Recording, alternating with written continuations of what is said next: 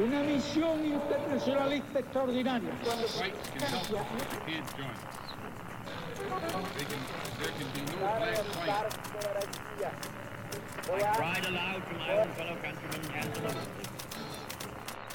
Sua rádio da história.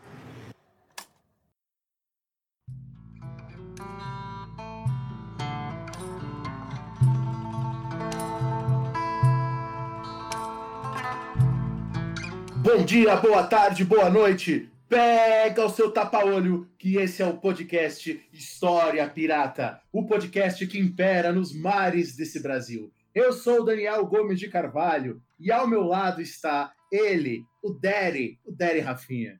Arroi, tripulação! E aí, Dani, tudo bem com você? Tudo certinho por aí? Tá tudo bem, tá tudo ótimo. Eu gostei dessa sua pausa agora, esse pequeno ataque que você teve. Arroi, oh, tripulação, você tá bem? Aconteceu alguma coisa? Eu, eu tô, cara, eu tô, eu tô bem. É que eu, eu engasguei aqui por um segundo e tentei disfarçar, fingir que não aconteceu, mas muito obrigado por ter exposto pra todo mundo. Ô Dani, deixa eu te perguntar um negócio. Você tá sozinho aí? Eu ouvi dizer que tem o Murilo com você aí na sua casa. Não, não tem um Murilo na minha casa, tem um Murilo no meu coração. Né? Antes de eu apresentar a convidada, né? Mas para a convidada ficar sabendo, eu decidi fazer essa semana a dieta do Murilo, né? Que é uma dieta aí boa para a gente fazer um detox, para a gente dar uma limpada no nosso corpo, comer umas coisas saudáveis, coisas que o Rafinha não entende, né? Ele que é uma pessoa chucra. Mas bom, hoje a nossa convidada é uma convidada que eu gosto bastante. A gente tem conversado aí há um tempo já. A gente tinha combinado de fazer uma coisa junto lá, um pouco, uma semana antes, né? De começar a pandemia, fazer um trabalho junto no YouTube, com história. Ela já participou aqui do nosso podcast, um dos podcasts, inclusive, que as pessoas mais gostam, um dos mais escutados, que foi o nosso podcast sobre Era Vargas. Né? Ela tem um trabalho super legal no Instagram, no YouTube. Esse ano, inclusive, ela tem trabalhado bastante com essa coisa dos professores, de formação de aulas. É a Annelise Vergara, tenho certeza que a maioria dos ouvintes, inclusive, já conhece. Dá um oi, pessoal, Annelise. Oi, gente, tudo bem? Sou a Annelise, professora de História, às vezes de Sociologia também. Tem um canal lá no YouTube, o Profanelise. Então, quem quiser conferir, dá uma força lá no trabalho. É, no Instagram também, tô lá, arroba Profanelise, e no Twitter também, que eu gosto bastante dessa rede social, apesar dela ser tóxica, mas ela, ela, ela é boa de vez em quando. É, o Twitter, às vezes, tem. Eu, eu entro muito pouco no Twitter, eu entro mais até para acompanhar historiadores, mas tem dias que eu entro e fico triste, assim. Tô bem, eu entro, eu fico deprê. Então, né? é, um, é um pouco isso, é um pouco isso. Apesar de eu conhecer muita gente legal lá, sabe? Sim, mas tem, tem, tem dias que é melhor evitar, assim, não é muito bom, não. Mas é isso, estamos aí, estou muito feliz. Me convidei aqui, me coloquei aqui nesse episódio hoje, porque eu gosto muito do História Pirata e estou muito contente de estar aqui de novo. Obrigado pelo, pelo convite, não, né? Obrigada por aceitar o meu convite. Nada, o navio pirata funciona assim, navio pirata, às vezes as pessoas entram, tomam, roubam, jogam o Rafinha da prancha. É assim que a gente gosta, Nelise. E seja muito bem-vinda novamente aqui para esse nosso programa. Ô Dani, e conta pra galera, o que, que você está lendo da vasta bibliografia de Shannon? Eu tô lendo Shannon de novo. E eu, e eu sabe, teve um programa aqui, Annelise, que eu comentei com os ouvintes a minha descoberta deste autor, que é o Shannon, estudioso do Antigo Regime, eu já deveria lê-lo né, antes, mas eu não conhecia, fui ler agora, e adorei o Shannon. O Shannon é, é muito bom, o Shannon. Eu li agora essa semana o livro do Shannon sobre Luís XIV, e eu fiquei tão empolgado que a gente vai ter um podcast sobre Luís XIV em homenagem ao Xena. Eu vou falar da vida do Luís XIV, do governo, das medidas. Vai ser um podcast agora dessa nova dezena que a gente começa e eu vou homenagear o Xena. O Xena é muito bom, Xena. E você, Annelise, tá lendo alguma coisa? Aliás, já leu o Xena, Annelise? Não, não, nunca li. Tô curiosa aí para saber sobre esse episódio. é, ah, olha, eu tô tentando, na verdade, ler, porque tá muito difícil ler alguma coisa se concentrar, assim, não sei vocês, mas a concentração tá uma coisa bem complicada nesse contexto. Mas eu tô, assim, lendo aos trancos e barrancos, não porque é um livro difícil, ou porque ela escreve de uma forma complicada, mas é porque realmente tá difícil de, de parar e ler, assim, concentrar. Mas eu tô lendo a Bell Hooks, é, o Ensinando a Transgredir, faz um tempinho que eu tô lendo, inclusive tô na metade. E tô gostando bastante, viu? Ela tem uma influência forte aí no Paulo Freire, a gente vai falar de ensino hoje, né? Então, achei que era legal até dar essa dica aí para quem não conhece. Gosto bastante. Muito bom, muito bom.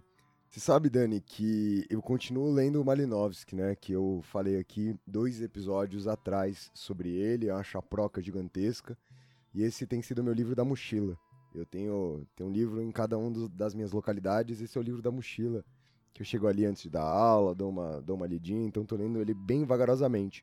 E por acaso, nessa semana, eu queria contar para vocês ouvintes que eu gastei um tempo aqui da minha semana lendo um texto escrito pelo Dani, né, de um projeto aí que a gente tá torcendo para dar certo, que o Dani vai fazer. A gente acha que vai dar certo. Eu, pelo menos, gostei muito ali do texto do Dani. E o Dani me mandou hoje ali um capítulo, né, desse projeto. E falou assim: Ah, Rafinha, dá uma lida aqui para mim, né, dá uma olhada. E vocês sabem que assim, vocês não estão vendo o Dani, vocês não conhecem o Dani como eu conheço. E o Dani é uma pessoa muito delicada, né? Porque se você olhar para a cara dele, você jamais imaginaria que ele é essa voz que vocês escutam, que ele sabe esses bagulho que vocês escutam. Vocês imaginariam que talvez ele tivesse, não sei, ali voltando de, não sei, é que tinha época que você andava com aquelas sandalinhas de Jesus, né, Dani? Todo desbingolado. Eu ainda ando com a sandália. Ela tá, ela tá começando a estragar, inclusive. Aí depois teve a época das camisetas fit, né? Que achava que você sempre tava na academia, né? Então. Também, eu, eu, eu prestei o meu concurso na UNB com a camisa fit. Não, sabia? É mais engraçado essa história, porque cheguei, tinha os caras de terno lá, tudo sério, e eu tava com a minha camisa fit. Então, assim, se vocês vissem o Dani, vocês não levariam ele a sério. Mas eu conheço o suficiente para não levar ele a sério no que ele não deve ser levado e para levar ele a sério no que ele deve ser levado. E aí o Dani me passou o texto, eu comecei a ler umas coisas e tinha umas coisas, uns absurdos, tá ligado? Tinha uns absurdos ali no meio do texto, as palavras desconexas, os negócios que não faziam sentido. E eu respeito tanto o Dani que eu me. eu me questionei. Né? Aí tinha um negócio, o Dani tava escrevendo sobre a composição de um governo. Ele falou assim: esse governo era composto por sei lá quem, por sei lá quem, e por 25 golpes de Estado. Eu falei: caralho, golpe de Estado? O governo era composto pelo golpe de Estado? Será que o governo tinha um cargo, que era o cargo de golpista do Estado? Eu me questionei e aí eu circulei e fiz uma observação. Pô, Dani, me explica aí que cargo é esse. E esse é o cargo da loucura do Dani. Ele só inventou essa palavra no meio do texto. Não, foi, foi um erro de digitação. Eu tava provavelmente escrevendo pensando em outra coisa, né? Porque eu peguei um li uma biografia que eu li esses, esses, dias aí e tava passando algumas coisas da biografia e foi aí que eu tirei esse dado, mas foi só uma digitação, foi uma loucura. Eu não sou um louco. Não tanto, né? Mas como eu não vou recomendar um livro aqui para vocês, eu não posso ainda falar sobre o, o projeto do Dani, eu vou recomendar o podcast do Gabriel né, que é o nosso editor aqui do História Pirata. O Gabriel tem um podcast sobre, sobre futebol, mas eles tratam, na verdade, sobre notícias do esporte em geral e fazem uma abordagem muito interessante. O podcast do Gabriel chama Bola na Agulha, mas eu quero indicar especificamente um programa que eles fazem, que eles chamam de Linha Fina, que eles entrevistam pessoas, né, jornalistas ligados ao esporte, e eles falam sobre a atuação do jornalismo esportivo, é muito legal, né, ter essa perspectiva. O jornalismo esportivo aí no Brasil passou por várias mudanças nos últimos anos, mudanças não muito boas, pelo menos na minha opinião. Então, fica aqui a minha recomendação do Bola na Agulha, do podcast do Gabriel, que edita esse programa. O Gabriel, esse, que não vai aceitar esse meu jabá sobre o podcast dele como pagamento. Né? Ele prefere, na verdade, almoçar, ele prefere, na verdade, jantar, ele prefere, na verdade, pagar a conta de luz, o aluguel ali que ele paga para morar com o irmão dele. E para vocês ajudarem o Gabriel a pagar as contas, a gente precisa do apoio de vocês no nosso PicPay. O PicPay é o nosso financiamento coletivo, nosso plano de assinatura mensal. É só você entrar em picpay.me barra História Pirata que lá você encontra todos os nossos planos de assinatura. Você também pode fazer isso pelo aplicativo do PicPay no seu celular. Você baixa o aplicativo do PicPay ou se você já estiver com o aplicativo do PicPay no seu celular, é só você procurar por História Pirata tudo junto e lá também você encontra o nosso plano de assinaturas. Não quer fazer plano de assinatura? Não quer se comprometer com um mês aqui com esse nosso navio pirata? Vocês querem ajudar apenas quando a Annelise se oferece para gravar os programas com a gente. E aí vocês podem então fazer um Pix pro História Pirata. A chave do nosso Pix é o nosso e-mail, que é podcast.historiapirata@gmail.com. Podcast historiapirata.historiapirata@gmail.com. Vamos aí pro nosso programa de hoje, então, minha gente bonita. Porque o nosso programa de hoje, como vocês estão vendo, é o nosso programa especial de dezena, é o nosso programa de número 60, e a gente tá aqui, eu, Dani e a Annelise, nessa sexta-feira à noite, para conversar um pouco com vocês sobre preparação de aula. Como vocês sabem, esses nossos programas não têm pauta, esses nossos programas não têm bloco, esses nossos programas são a gente, justamente, trocando aqui uma ideia com vocês. Vou até mesmo aproveitar esse ensejo para falar que aquilo que a gente vai abordar no programa de hoje sobre preparação de aula, ele é as nossas experiências, né? A minha, do Dani, a da Annelise. A gente não está aqui nem um pouco, nem de perto, né, achando que a gente está oferecendo o modelo da preparação de aula, solução para os problemas de vocês. Aliás, é uma coisa que a gente vai conversar hoje durante o programa. A gente, muito das nossas aulas, pelo menos a minha e do Dani, vamos saber da Annelise hoje, ela veio dia desse tipo de conversa com outras pessoas que apresentaram seus próprios planos de aula, que apresentaram seus próprios jeitos de dar aula, e a gente foi vendo que funcionava pra gente, que não funcionava, e fomos se adaptando. Quanto a é, isso é muito importante, né? Porque com certeza tem alguém escutando agora e falando: caralho, é uma, é uma, eles vão dar uma aula sobre como preparar a aula. O Rafinha, Rafinha é meu professor, o Rafinha é um professor muito ruim. Como é que o Rafinha vai ensinar alguém a dar aula? Então, ouvinte, eu, eu entendo que você pense isso. Então, justamente, eu acho importante essa fala do Rafinha para mostrar que a nossa modéstia, tudo que a gente está fazendo aqui hoje, é compartilhando, né? Refletindo e pensando as nossas próprias experiências. E, eventualmente, é, isso pode ajudar as pessoas. No caso do Rafinha, pode até ajudar as pessoas a entenderem o que elas não devem fazer, né? Exatamente, Dani, exatamente. E eu acho legal você falar isso porque é uma questão muito importante, né? que você esquece que você deu aula comigo e todas as turmas que você saiu, quem te substituiu fui eu. E eles nunca mais lembraram de você, né? Então, assim, é bacana você poder falar isso aqui pra gente.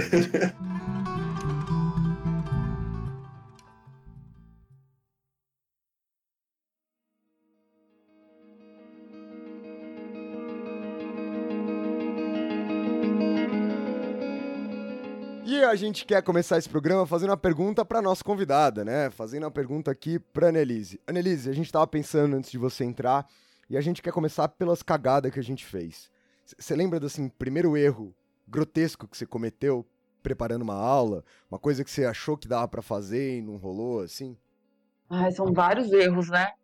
Eu acho que primeiro, assim, de tudo, parece um pouco clichê, mas é tentar improvisar a aula.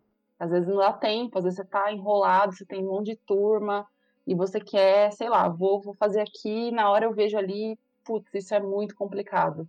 Acho que é, é, a gente sempre fala isso, né, para o pessoal que está começando, prepare, planeje sua aula. E acho que esse é um erro que eu a, acabei cometendo algumas vezes, assim, de achar que na hora eu ia conseguir, tá bom, pode até que tenha, é, tenha saído, assim, mas não foi da melhor forma possível, sabe? E Você também... sabia, Elise, que o, o, o Burkhardt, o historiador, eu li uma biografia do Burkhardt. Burkhardt, para o ouvinte que não sabe, é o primeiro historiador do Renascimento, né? o primeiro a, a, tomar o Renascimento como objeto de estudo mesmo e escrever de fato sobre isso. O Burkhardt, é, ele era um historiador suíço do século XIX. E o Burkhardt ensaiava as aulas dele em frente ao espelho. Né? Ele ficava dando aula para ele mesmo em frente ao espelho. E eu lembro que eu li isso da, da biografia do Burkhardt quando eu tinha 17 anos. E aí, quando eu fiz 18 anos, eu fui dar minha primeira aula no cursinho popular. Era uma aula sobre os teóricos do absolutismo. É, Maquiavel, é, é Hobbes, aquela aula clássica, né, de pré-vestibular. Eu fui dar no cursinho popular e eu lembro que eu copiei o Burkhardt, eu fiquei ensaiando em frente ao espelho, literalmente em frente ao espelho, né, é, e aí, enfim, e aí eu fiz isso só para compartilhar essa convite. É bem isso, né? Ai, quem nunca, né? Logo no começo, assim, quem nunca deu uma ensaiada no espelho?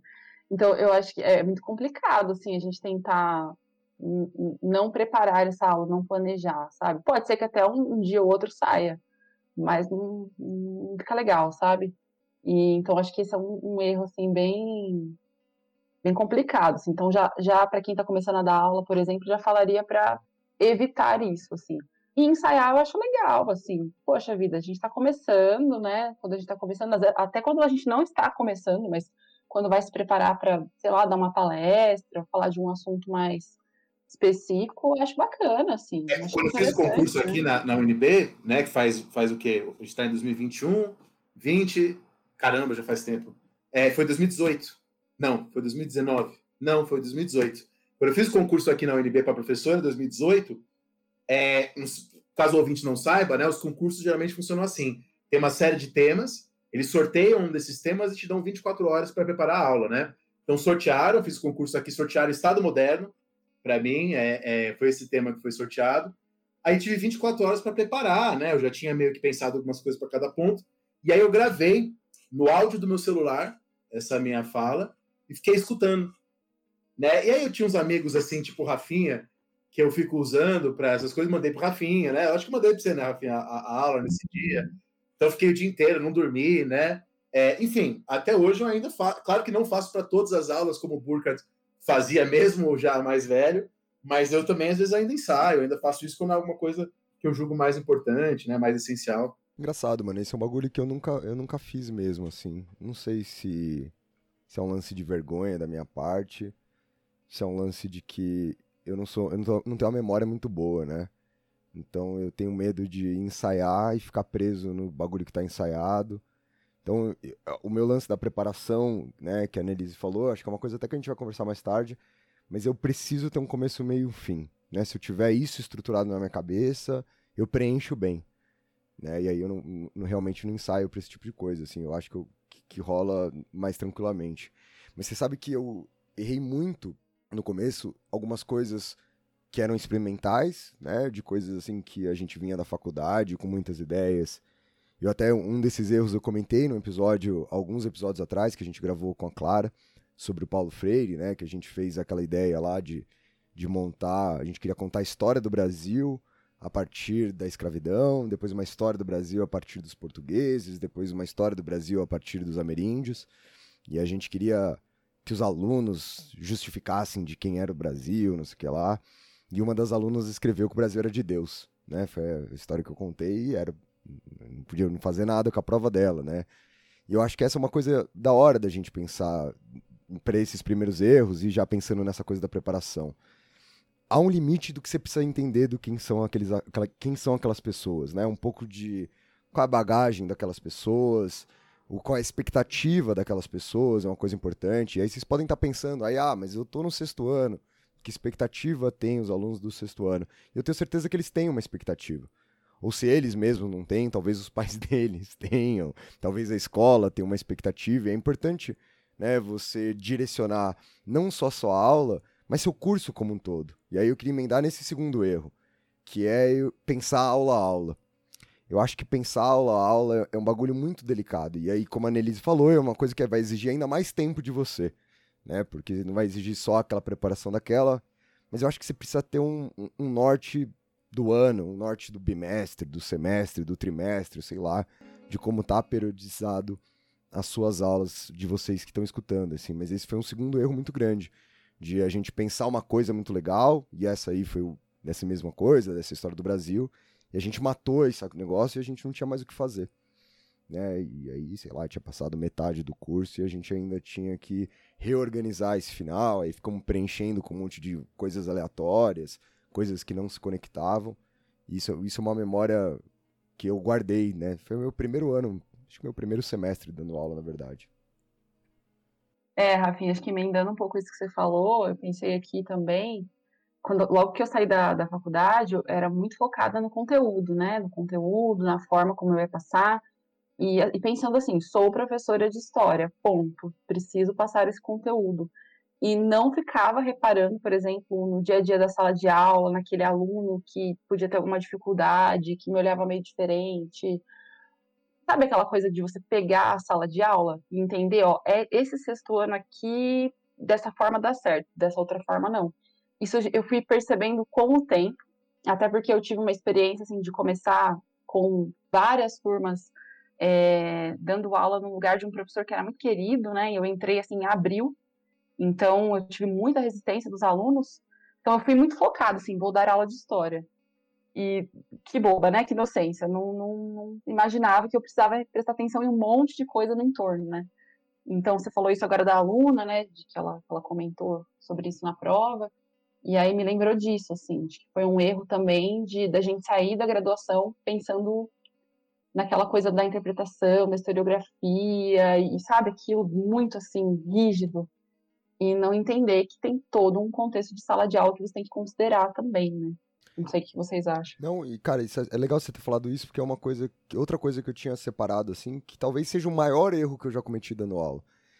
Que passou esse negócio aí do EJA, né? E o EJA era outra, era outra pegada, né? Educação de jovens e adultos, era outro tipo de exigência que a gente tinha, etc, etc.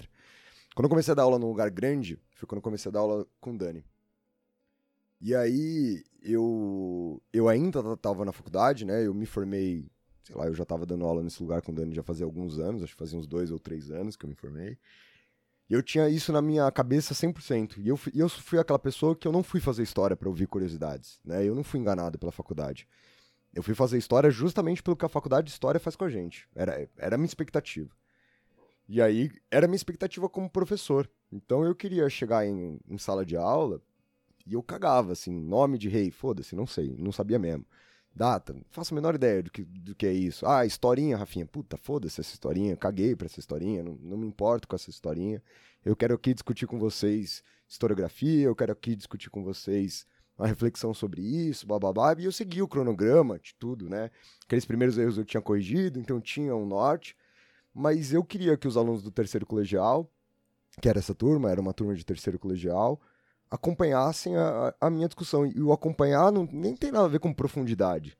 Tinha a ver com uma perspectiva histórica, que não é aquela que tem no colégio, que não era o que os alunos estavam querendo, e, e, e, por mais que seja uma coisa interessante e que essas coisas hoje ainda estejam na minha sala, eu aprendi que a narrativa ela precisa estar tá ali para que o aluno, para que a aluna saiba acompanhar aquilo que você está falando. E durante esse processo você consegue parar um pouquinho, fazer essa discussão, usar a própria narrativa como tudo isso. E, e o Dani, né, foi uma, foi uma das pessoas que a gente conversando muito foi quem foi insistindo nisso na minha aula, né? E que foi sempre me lembrando dessa importância da narrativa, né, Dani? Sim, sim. É, é, era uma coisa que a gente conversava, eu lembro das aulas. O Rafinha deu aula para minha irmã, né? Eu também dei aula para minha irmã na mesma época, e eu conseguia saber bem a percepção dos alunos a respeito do Rafinha, muito por causa da minha irmã, né? E a percepção deles era exatamente essa. Pô, é um cara que vai lá e fala, sei lá, da crise do século XIV, e fica discutindo o conceito de crise, fica discutindo o conceito de transformação, e não fala quem morreu, que horas. Quer dizer, é, embora essas coisas às vezes para a gente não sejam tão importantes, às vezes para a gente pareçam curiosidades, isso é importante também como instrumento didático. É claro que é importante que o professor, eu acho, tenha sempre consciência do que ele está fazendo. Ele fala: vou colocar essa curiosidade, este dado, este fato que para mim não é tão relevante, com o objetivo de fazê-los entender isso ou aquilo, pensando numa exposição, né? Pensando numa aula narrativa. É, e até eu pensei, anotei algumas coisas aqui a partir da fala de vocês, importantes. Primeira coisa que eu queria falar é uma dica, porque eu, assim como o Rafinha, obrigado, sendo obrigado a dar aula em escolas conteudistas, eu tinha muito esse problema de memória. Falava assim, porra, e se eu chegar na sala de aula, esquecer a data, esquecer o nome? Aí uma dica para você, caso você seja um jovem professor que esteja numa escola conteudista é, é, o que eu fazia era. Eu lembrei. Eu fazia umas eu folhinhas. Eu tô rindo aqui porque eu lembrei exatamente o que você fazia. eu fazia umas folhinhas exatamente do tamanho da canaleta do giz, né? Com as informações básicas. E eu colocava essas folhinhas na canaleta do giz. E aí, assim, eu dava sempre uma olhadinha quando eu precisava, ninguém via, tava lá, não ficava feio. É uma dica caso você dê aula nessas escolas mais conteudistas, que exigem que você chegue lá e vomite informação, né? Acho que a Annalise quer falar algo sobre essa dica. Eu tô rindo aqui porque eu recebo alguns comentários de professores que estão começando, e, e aí um, um, professor colocou assim: ai, será que fica, pega muito mal de eu fazer um esquema e anotar? Né? Eu tô rindo porque, gente, ninguém vai lembrar de tantos detalhes assim, e até porque é isso que o Rafinha falou, né? A gente sai da graduação assim, meu, isso não interessa, sei lá o nome do rei, sabe? Sai...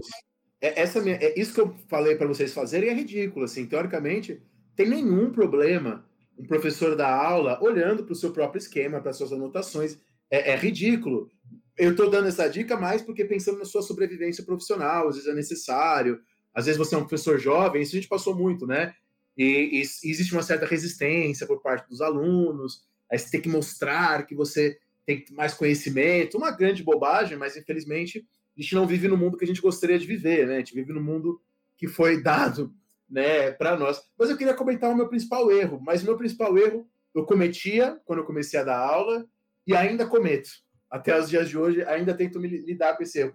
É, semana passada, eu me encontrei virtualmente com o Rafael Viegas, que é um professor lá do Federal Fluminense, especialista em Montaigne. E eu lembro que quando eu dei Moderna 1 pela primeira vez aqui na universidade, eu mostrei para ele meu programa. E ele, né, carioca, tirou o puta saco. Falou, que isso? Você vai dar tudo no seu. Tem tudo aqui de. Você vai dar. É, então, esse é um problema que eu tinha e ainda tenho. E lido ainda com ele. Tento. Que é essa coisa de querer falar de tudo que eu sei, colocar todas as informações. E isso deixava meus alunos no colegial, ainda deixa meus alunos na universidade um pouco tontos, né? Com excesso de informações. Às vezes a gente tem que saber né? E aí, aqui, essa minha dica para o jovem professor ouvinte é muito mais não faça o que eu faço, né? Ou pelo menos é, é, cuidado com exageros que são exageros que eu cometo. De querer falar de todas as coisas, querer dar todos os pontos de vista, e às vezes o aluno não absorve. Né? Então é muito importante que a gente entre em aula é, pensando assim: o que, que eu quero passar com isso? O que, que eu quero? O que, que eu quero com essa aula? É, essa é uma pergunta importante. Eu lembro que quem me falou isso uma vez foi um professor lá do Ângulo, São José dos Campos, que era o professor Toninho. Lembro que eu ia dar uma aula no cursinho popular sobre Inquisição, e aí o Toninho falou para mim, falou, e aí, Daniel, o que você quer com a Inquisição? Por que você vai falar de Inquisição com a molecada? O que você quer com isso? E eu não sei, não sei, eu acho Inquisição legal. Né? É, e ele me ajudou, a, a, foi o primeiro a me falar isso, né? Cada aula que eu der, pensar o que, que eu quero com essa aula, o que, que eu quero fazê-los pensar, que é, se vocês quiser usar um termo aí é, da burocracia, que capacidades, que habilidades, que competências. Mas a gente não precisa usar os termos da burocracia, né? A gente pode usar os termos nossos. O que, que a gente quer fazer eles pensarem? Que tipo de crítica que a gente quer fazer com que eles desenvolvam? Né? Eu acho que isso é uma coisa, um, um dos erros que eu queria comentar. Tem outros também, mas eu comento depois para não monopolizar aqui a fala. Mas eu, né? mas eu, vou, eu, eu, eu vou até aproveitar, Dani, pegar um gancho aqui do que você falou e sair um pouco dessa coisa dos erros. Acho que eventualmente a gente vai voltar a falar, a gente vai lembrar de coisas que a gente fez e faz ainda de cagada. Mas eu, eu vou falar uma, um bagulho que tem a ver com o que o Dani falou para vocês, que é essa coisa da sua intenção com a aula, ela não precisa estar diretamente relacionada à, à aula em si. Então, assim, eu tenho, eu tenho uma coisa secreta que meus alunos não sabem, que só eu sei, que é cada uma das aulas que eu dou, então, mesmo que eu estiver dando História do Brasil, estou dando a cronologia da História do Brasil, estou dando História Geral, estou dando a cronologia da História Geral, para cada uma das minhas aulas, eu tenho um tema só para mim. Assim, então, eu vou, vou falar coisas que eu lembro de cabeça, assim. A minha aula de, de, de, de Segunda Guerra Mundial é uma aula sobre memória, na minha cabeça. Né? Então, para mim, é uma aula sobre memória. Então, as, dig as digressões que eu vou ter durante a aula vão ser sobre memória. Né? Então, toda vez que eu precisar parar para aprofundar um aspecto, eu vou usar uma narrativa, que é essa lição que eu aprendi, para discutir memória. E os alunos não precisam saber disso. Ela só serve justamente para que eu me conduza, para que a minha linha de raciocínio tenha um processo, tenha um começo, tenha um meio, tenha um fim. Então, isso, isso é uma coisa sempre bom para vocês, né? Que quando estão pensando na aula, pensar o que você quer com ela. E não necessariamente só sobre o tema em si, mas o que você mesmo como professor, como professora, quer com essa aula. Quer para você, quer para o seu curso. Porra, aqui eu vou desenvolver. É de novo, a gente não precisa ficar falando das palavras da burocracia. Mas aqui eu vou desenvolver uma habilidade XYZ, porque eu preciso que meu aluno, que a minha aluna, entenda essa habilidade XYZ lá na frente, né? Então, a minha aula sobre indígenas é uma aula sobre autoridade, não é uma aula sobre indígenas. Na minha cabeça, né, ela é uma aula sobre autoridade. Então, depois eu vou usar esse conceito várias vezes com eles em outros momentos. Ah, minha aula sobre século XIX vai ser uma aula sobre, sei lá, sobre técnica, vai ser uma aula sobre a ideia de progresso, e aí eu vou usar isso em outros momentos. Então, isso é sempre bom para a gente aprender a fazer aquilo que eu falei logo no começo, né? De pensar o começo, o meio e fim do seu curso como um todo. Então, desenvolva essas habilidades aqui para eu usar essas habilidades lá na frente. E aula a aula também, acho que isso é muito importante. Sim, acho que tem razão, Rafinha, porque é, essa intencionalidade é bastante importante, até mesmo para a gente conseguir fazer esse começo, meio e fim que você falou, né? É, e também, não sei, não sei vocês, mas é, eu pelo menos estou vindo assim numa, uma forma de pensar muito diferente do, do começo de carreira, né? Então, assim, eu estou numa numa linha assim de pensamento que eu também quero trazer um, não, não da mesma forma como no, no começo da, da logo da, da, minha formação, né, de ah, eu quero trazer todas as discussões historiográficas para os alunos, não, mas de uma forma assim, a, adaptar, adaptar as discussões que estão vindo agora. Então, toda essa questão, por exemplo, ah, povos indígenas, é, essa, essa questão decolonial, entre aspas, aí, né, que se fala.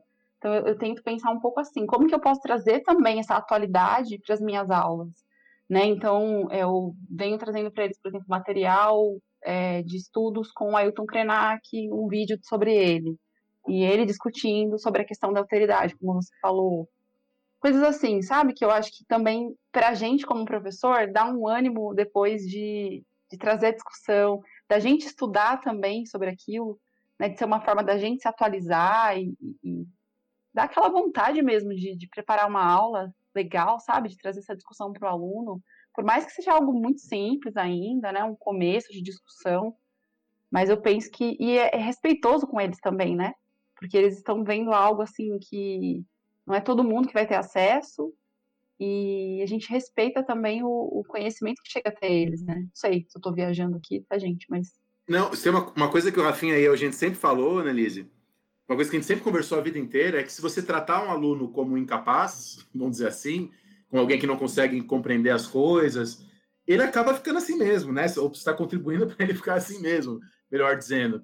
Né? A gente sempre tem, é, é, é, sempre considera a capacidade dele de entender as coisas, né? Eu acho que isso que é importante trazer o máximo que for possível debates atuais, questões. É claro, né? É, é, óbvio que dar aula numa sexta série, num sétimo ano, não é pegar a aula da faculdade, né? a gente viu que isso é um erro de principiante famoso, né? E simplesmente dar a aula da faculdade lá. Mas dizer que não é para fazer isso, né? Não significa que então você tem que, ah, vou ensinar tudo errado, porque você tem que dar desse jeito mesmo é, é, um outro extremo que às vezes as pessoas caem também, né? Às vezes as pessoas falam, oh, sei que isso está errado, mas eu vou dar assim mesmo, mesmo sabendo que está errado, né? Tá, também não precisa ir nesse caminho. Eu acho que esse é um outro, é um, é um outro extremo oposto, talvez, mas que também nos leva ao erro. Eu, eu uma coisa que eu sempre tive para mim, de novo, ouvinte, aqui não é o que você tem que fazer, aqui são as nossas experiências, né?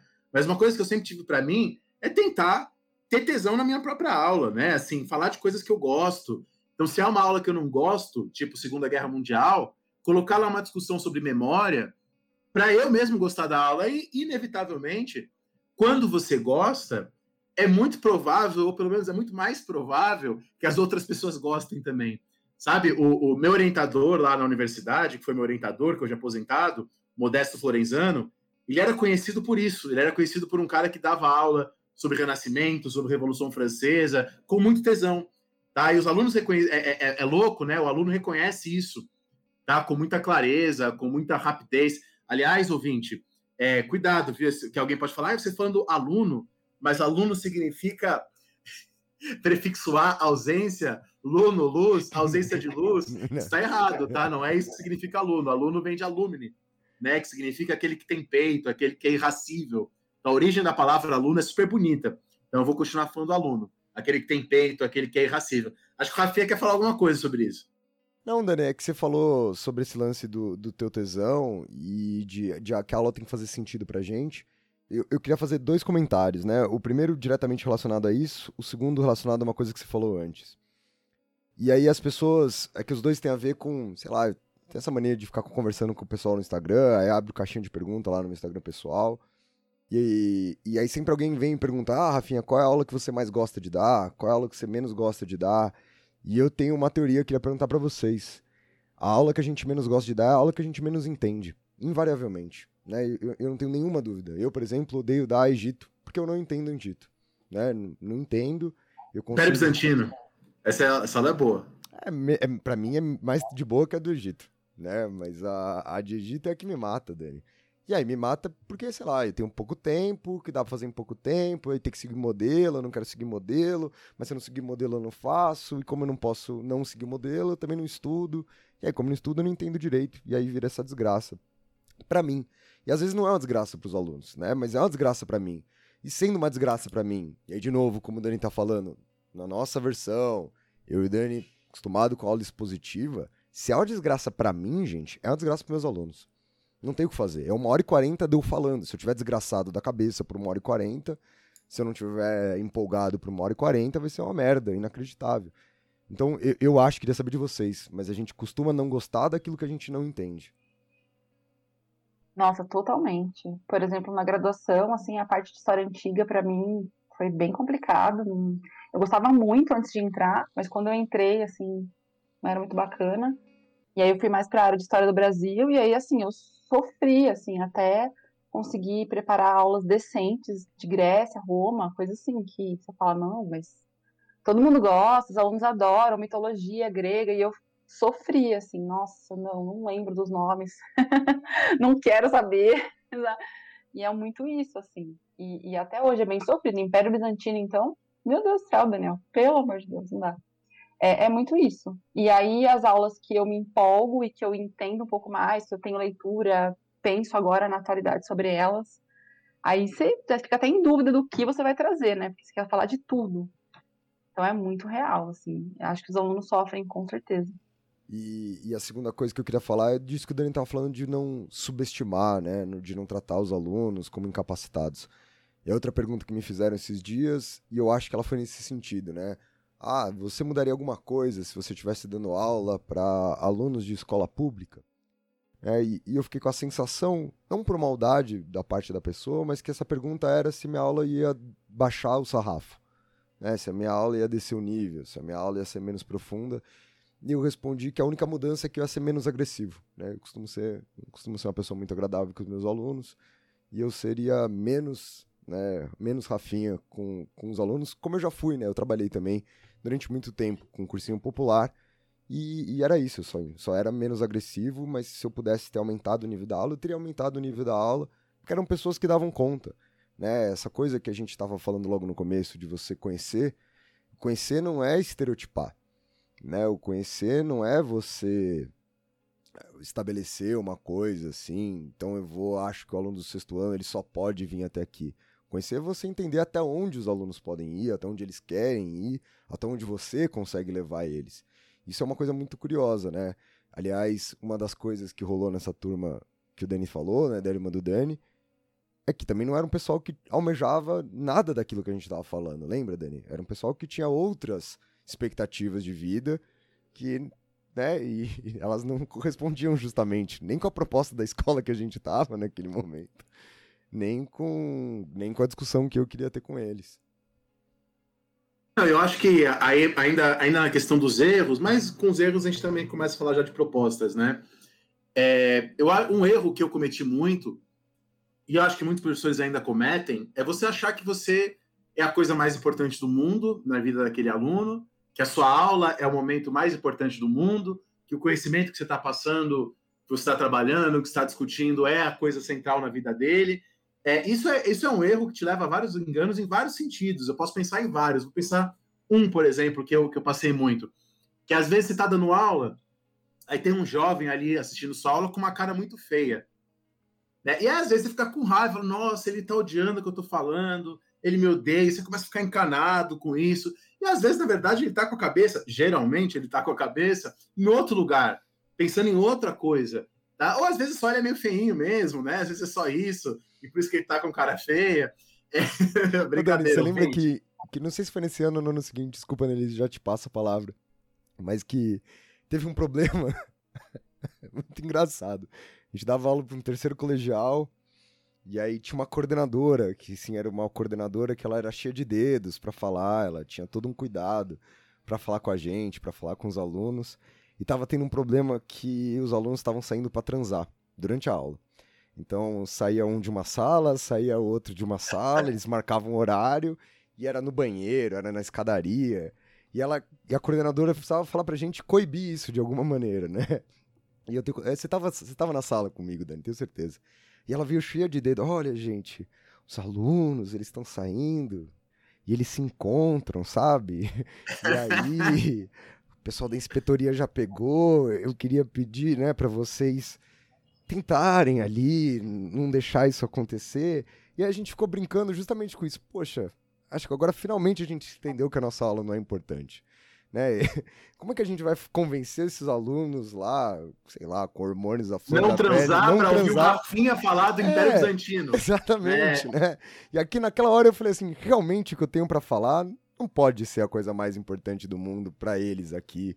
Para um outro vai ser, você vai poder ali convencer um outro a ficar, mas há um limite do que a gente pode fazer. Isso, isso, isso, eu estava conversando com uma, nossa, uma convidada aqui que já participou do nosso programa sobre Brest, que é a Milene, ela estava super preocupada, falando assim: Poxa, eu dou aula, eu tenho um medo de errar, se eu falar uma informação errada na minha aula. E eu falei isso para ela: Ó, oh, Milene, a imensa maioria dos seus alunos vão esquecer o que você está falando. E, e além disso, é normal, se você errar, ele também tem a responsabilidade depois de rever, de estudar. Então, eu acho que até você lembrar que você não é o centro do universo, que todo mundo não está, não existe para venerar o seu conhecimento, é importante até para você se sentir melhor, para você desencanar um pouco, porque nós aqui, o Rafinha, a Annelise, a gente que é preocupado com conteúdo, às vezes a gente tem essa encanação.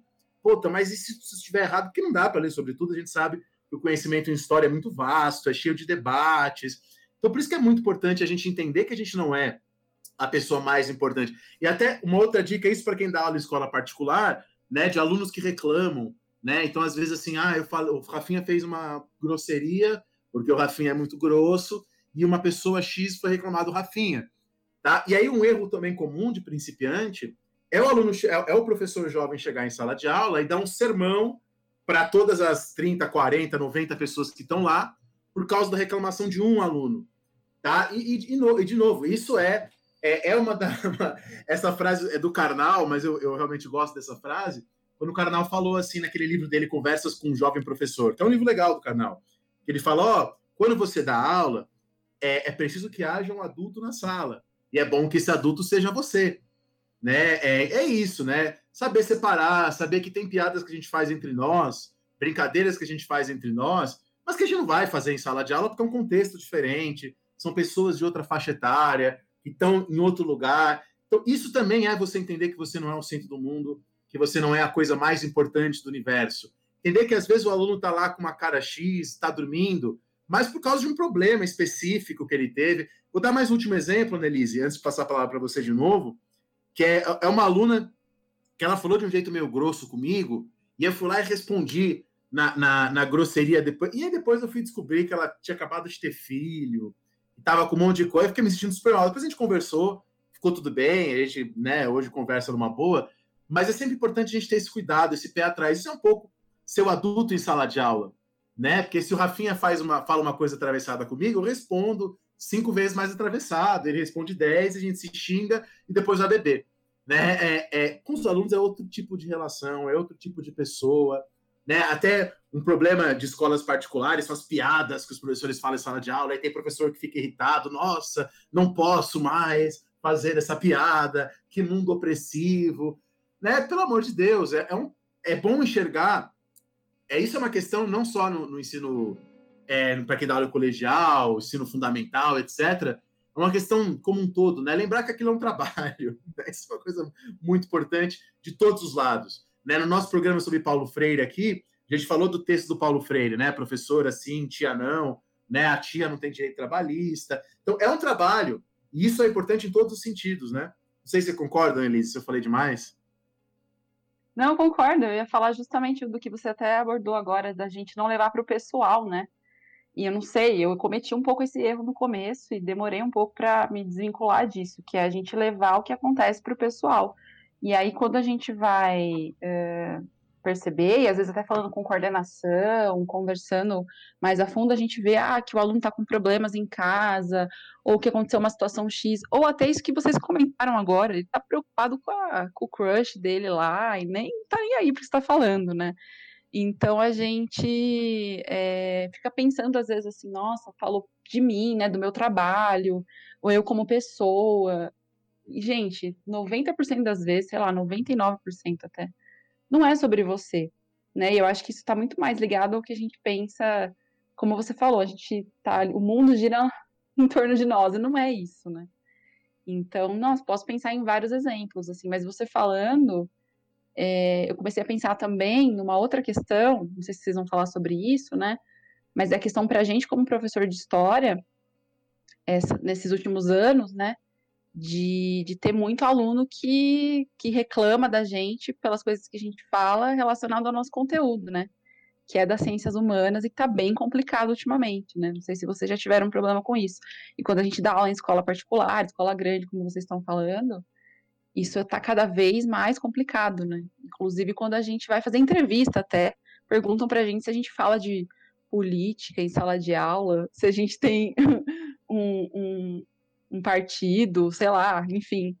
Rola muito isso, assim, né? Então, eu tô indo para outro lado, tá, da conversa, vocês podem me interromper, mas assim, é, eu pensei muito nisso também, porque acaba rolando, né? A gente está conversando, está comentando sobre um assunto, vai fazer uma ponte com o presente, e aí vem, e aí tem aquele aluno que te persegue, mas não pelo pessoal, né? Mas pelo todo o contexto que a gente vive também.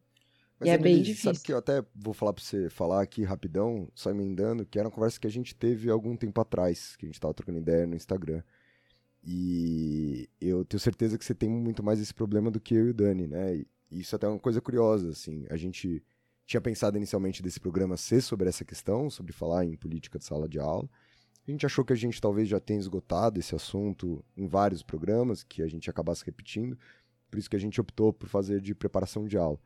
Mas eu e o Dani, a gente, a gente não sofre muito com isso. Né? E a gente tá falando a gente não sofre, o Dani sofreu algumas vezes no começo, eu nunca sofri. E eu nunca sofri porque eu não sou uma pessoa agradável. Né? E, e aí tem muito disso, assim, eu gero um distanciamento muito rápido dos alunos em relação a mim. E não é um distanciamento do tipo, ah, não vou falar. Distanciamento de autoridade mesmo, assim. É, é uma coisa que, ah, às vezes eu não consigo nem controlar, faz parte de mim mesmo. Mas isso faz com que eles evitem entrar em confronto comigo durante a aula ou que eles evitem fazer esse tipo de reclamação. E aí a gente tava trocando essa ideia aquele dia, o lance de você ser mulher e como isso não pesa mais pro teu lado. Não, com certeza. Eu tenho bastante... Eu ia até falar disso, mas também são vários assuntos que vêm na nossa cabeça, né? É, tem muito isso, assim, do, do desafio, né? Do, de te desafiar. Então, eu comecei a dar aula no ensino médio depois de muito tempo dando aula no Fundamental 2, por exemplo. E no ensino médio eu sentia muito essa postura, né? Principalmente dos alunos do terceiro ano, que era um terceiro mais. terceiro pré-vestibular, assim, quase, né? É, do tipo, tem certeza que você está falando? Mas essa informação que você trouxe é isso mesmo? E aí eu conversava com outro professor que, que era de geografia, né, e ele falava, não, mas essa abordagem não, não vem para mim, né? E eu comecei a pensar, ué, né? E aí eu ia coletando, assim, é, entre os professores. Tinha um professor de matemática que também me falava, olha, para mim não, não veio assim. E aí eu comecei a perceber que podia ter alguma questão aí relacionada com uma questão de gênero, né? E é um pouco isso, assim, até hoje eu, eu, eu vejo isso, né? Vejo em sala de aula, sei de lidar de outras formas agora, porque a gente vai aprendendo também. E eu sou muito legal com os alunos, eu gosto muito de ter esse relacionamento com eles aberto, assim, de falar, de conversar, de saber das fofocas deles, de dar risada. Eu gosto muito dessa aproximação. Mas claro que a gente coloca os limites também, né? E às vezes uh, eu acho que isso se confunde um pouco e a gente precisa ter bastante atenção, né? E, e é com certeza essa questão de eu ser mulher é muito forte, assim. Desde o questionamento de ser, tem certeza do que eu está falando, que eu não vejo com os meus colegas professores homens, né? Até o enfrentamento mesmo, né? De, de, de trazer, assim, questionamentos sobre política, sobre religião, né? É, isso que você está falando, você está querendo me impor? Né? Não, tô, tô aqui mostrando para você, eu tô expondo. Então é tudo muito louco, assim, muito confuso, né? Porque tem uma questão da idade deles também. Então, às vezes, a idade é a idade do enfrentamento, né? O nono ano, é por aí. Mas tem também por trás essa hum, facilidade, essa, é, essa esse, a falta de, de, receio até de, de, se colocar dessa forma, né, para quem é professora. Né? Isso é bem, bem tenso, assim. Com certeza. E aí eu acho que volta no lance da importância da preparação, né? Porque é isso que o Dani falou, assim, a gente vai errar. E eu, eu erro. Eu erro coisa pra caralho.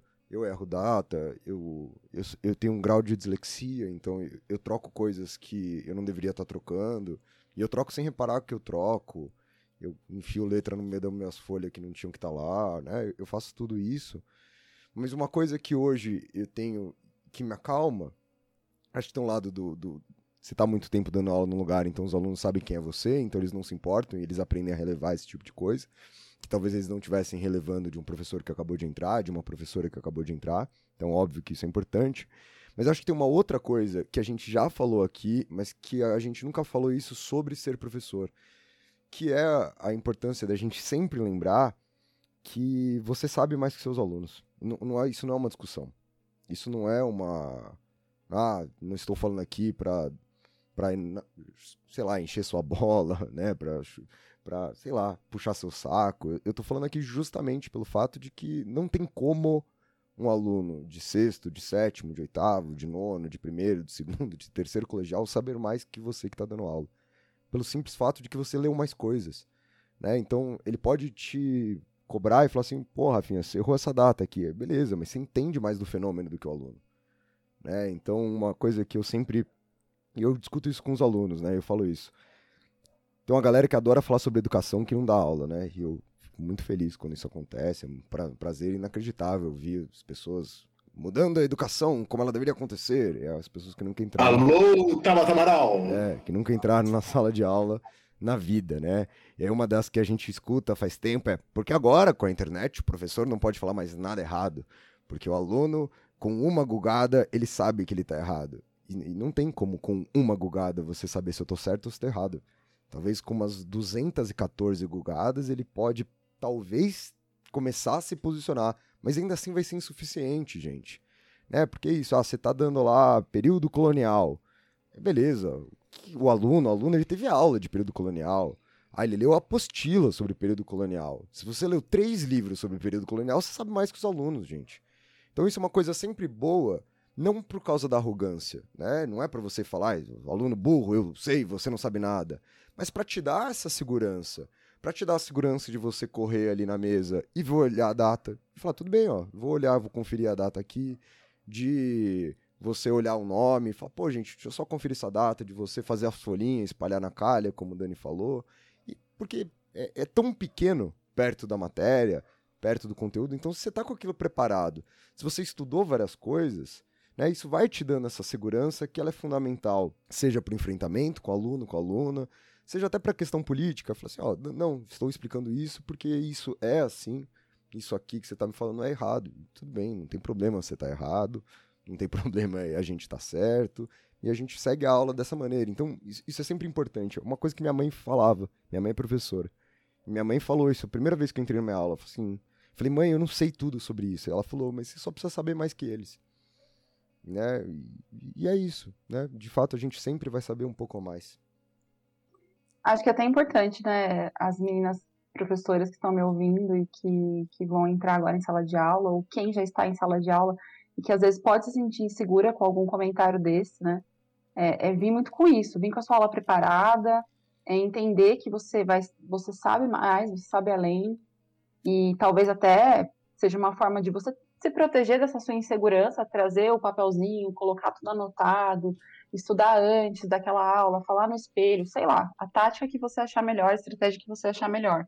Mas não se esquecer disso, né? A, a gente tá, mesmo a, a professora, né, sendo boa parte dos profissionais da educação são mulheres, mas a gente ainda é vista como a tia, né? Ou então a pedagoga vista como inferior, porque ela dá aula só para criança, ensina a brincar, né?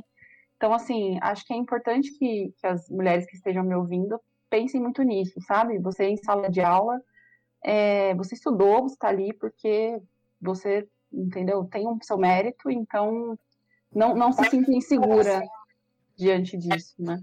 E, e até mais uma dica prática, tá? Essas minhas dicas práticas, às vezes, elas são até meio é, contrárias a algumas coisas, mas são coisas que eu passei, né? É isso sobre isso que a falou. Lembro de eu dando aula lá em 2012? Aí uma molecadinha citando uns autores estranhos de direita, que eu não conhecia em 2012.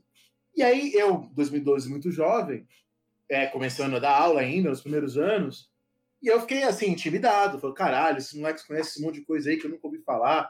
E aí eu, como historiador, né, fui ler. E aí, depois que eu li, eu falei, ah, agora eu vou conseguir debater com os moleques, agora a gente vai debater. Bom, depois que eu li os autores que eles estavam lá citando, e que eu descobri que eles não tinham lido, que eles não sabiam nada sobre aquilo que eles estavam falando, que eles tinham é, decorado o nome na internet, e eles estavam ali na sala de aula, como se dizia, trucando, né, pa parecendo. Isso é uma coisa que a gente vê bastante no mundo, até no mundo universitário, né? Da pessoa fazer um charminho e falar o um nome. Então, também, às vezes, tomar cuidado com isso. Às vezes, uma, um caminho simples para resolver esse tipo de desafio é levar o moleque a sério e falar: ah, então tá bom, então me explica. Né? Em vez de, de rebater, falar: não, não, não sei, ou ficar inseguro, falar para ele explicar. Às vezes, se ele souber, é legal, você aprendeu com o aluno, às vezes os alunos trazem coisas para a gente interessantes. Mas, assim, no, nesse caso que a Annelise está falando, quando é mais um livro da provocação, né, e não de alguém que está querendo conversar, debater, mas te provocar, te testar, às vezes vale a pena você dar corda, falar, ah, é, então como? Por quê? E aí tem um caso clássico, né, Rafinha, de, uma, de um dia que eu estava dando aula, na, numa turma, o Rafinha estava assistindo a minha aula, aliás, outra dica para jovens professores, assistam aulas de professores mais velhos, às vezes te ajuda com coisas pequenas, bestas, mas que fazem diferença. Mas o Rafinha estava assistindo minha aula, não que eu seja mais velho que o Rafinha, na verdade eu sou alguns meses mais jovem, mas o Rafinha estava assistindo minha aula, e aí eu estava falando sobre fascismo na Itália. E aí eu falei do Gramsci. Aí um menino, querendo me provocar, é, imediatamente falou, mas, mas Gramsci, não pode, Gramsci, vá, Gramsci, não sei o que lá. Aí eu falei, poxa, que legal, você quer debater Gramsci? Qual livro do Gramsci você leu? Aí ele, obviamente, não tinha lido nada. Ele, ah, não li nenhum. Eu falei, você não leu, você quer dar uma opinião tão forte sobre, e aí acabou. Né? É, esse problema. E tudo isso eu fiz com educação, não fiz é, é, assim, ó, oh, você é burro, você não leu nada. Não precisa. Né? Se você faz, você faz como o padre é, é, o Inácio de Loyola recomendava, né? Corrigir, mas corrigir com amor. Se você fizer isso, já é suficiente. Né? Já é suficiente. Ah, eu acho que é o Felipe Jamé, se não me engano, o nome do estudioso da área da psicologia, que disse certa vez que o adolescente ele é muito espelho da sociedade, né? Que o adolescente ele costuma manifestar, né, aquilo que a sociedade manifesta, mas às vezes de uma maneira exagerada, irracional. Quer dizer, quem fica falando do Gramsci sem ter lido? O pai dele, o vô dele, o, o trouxa da internet, e o moleque tá lá só reproduzindo, né? Então, a agressividade não é uma boa, né? Vou citar um outro exemplo. Esse exemplo aconteceu há duas semanas.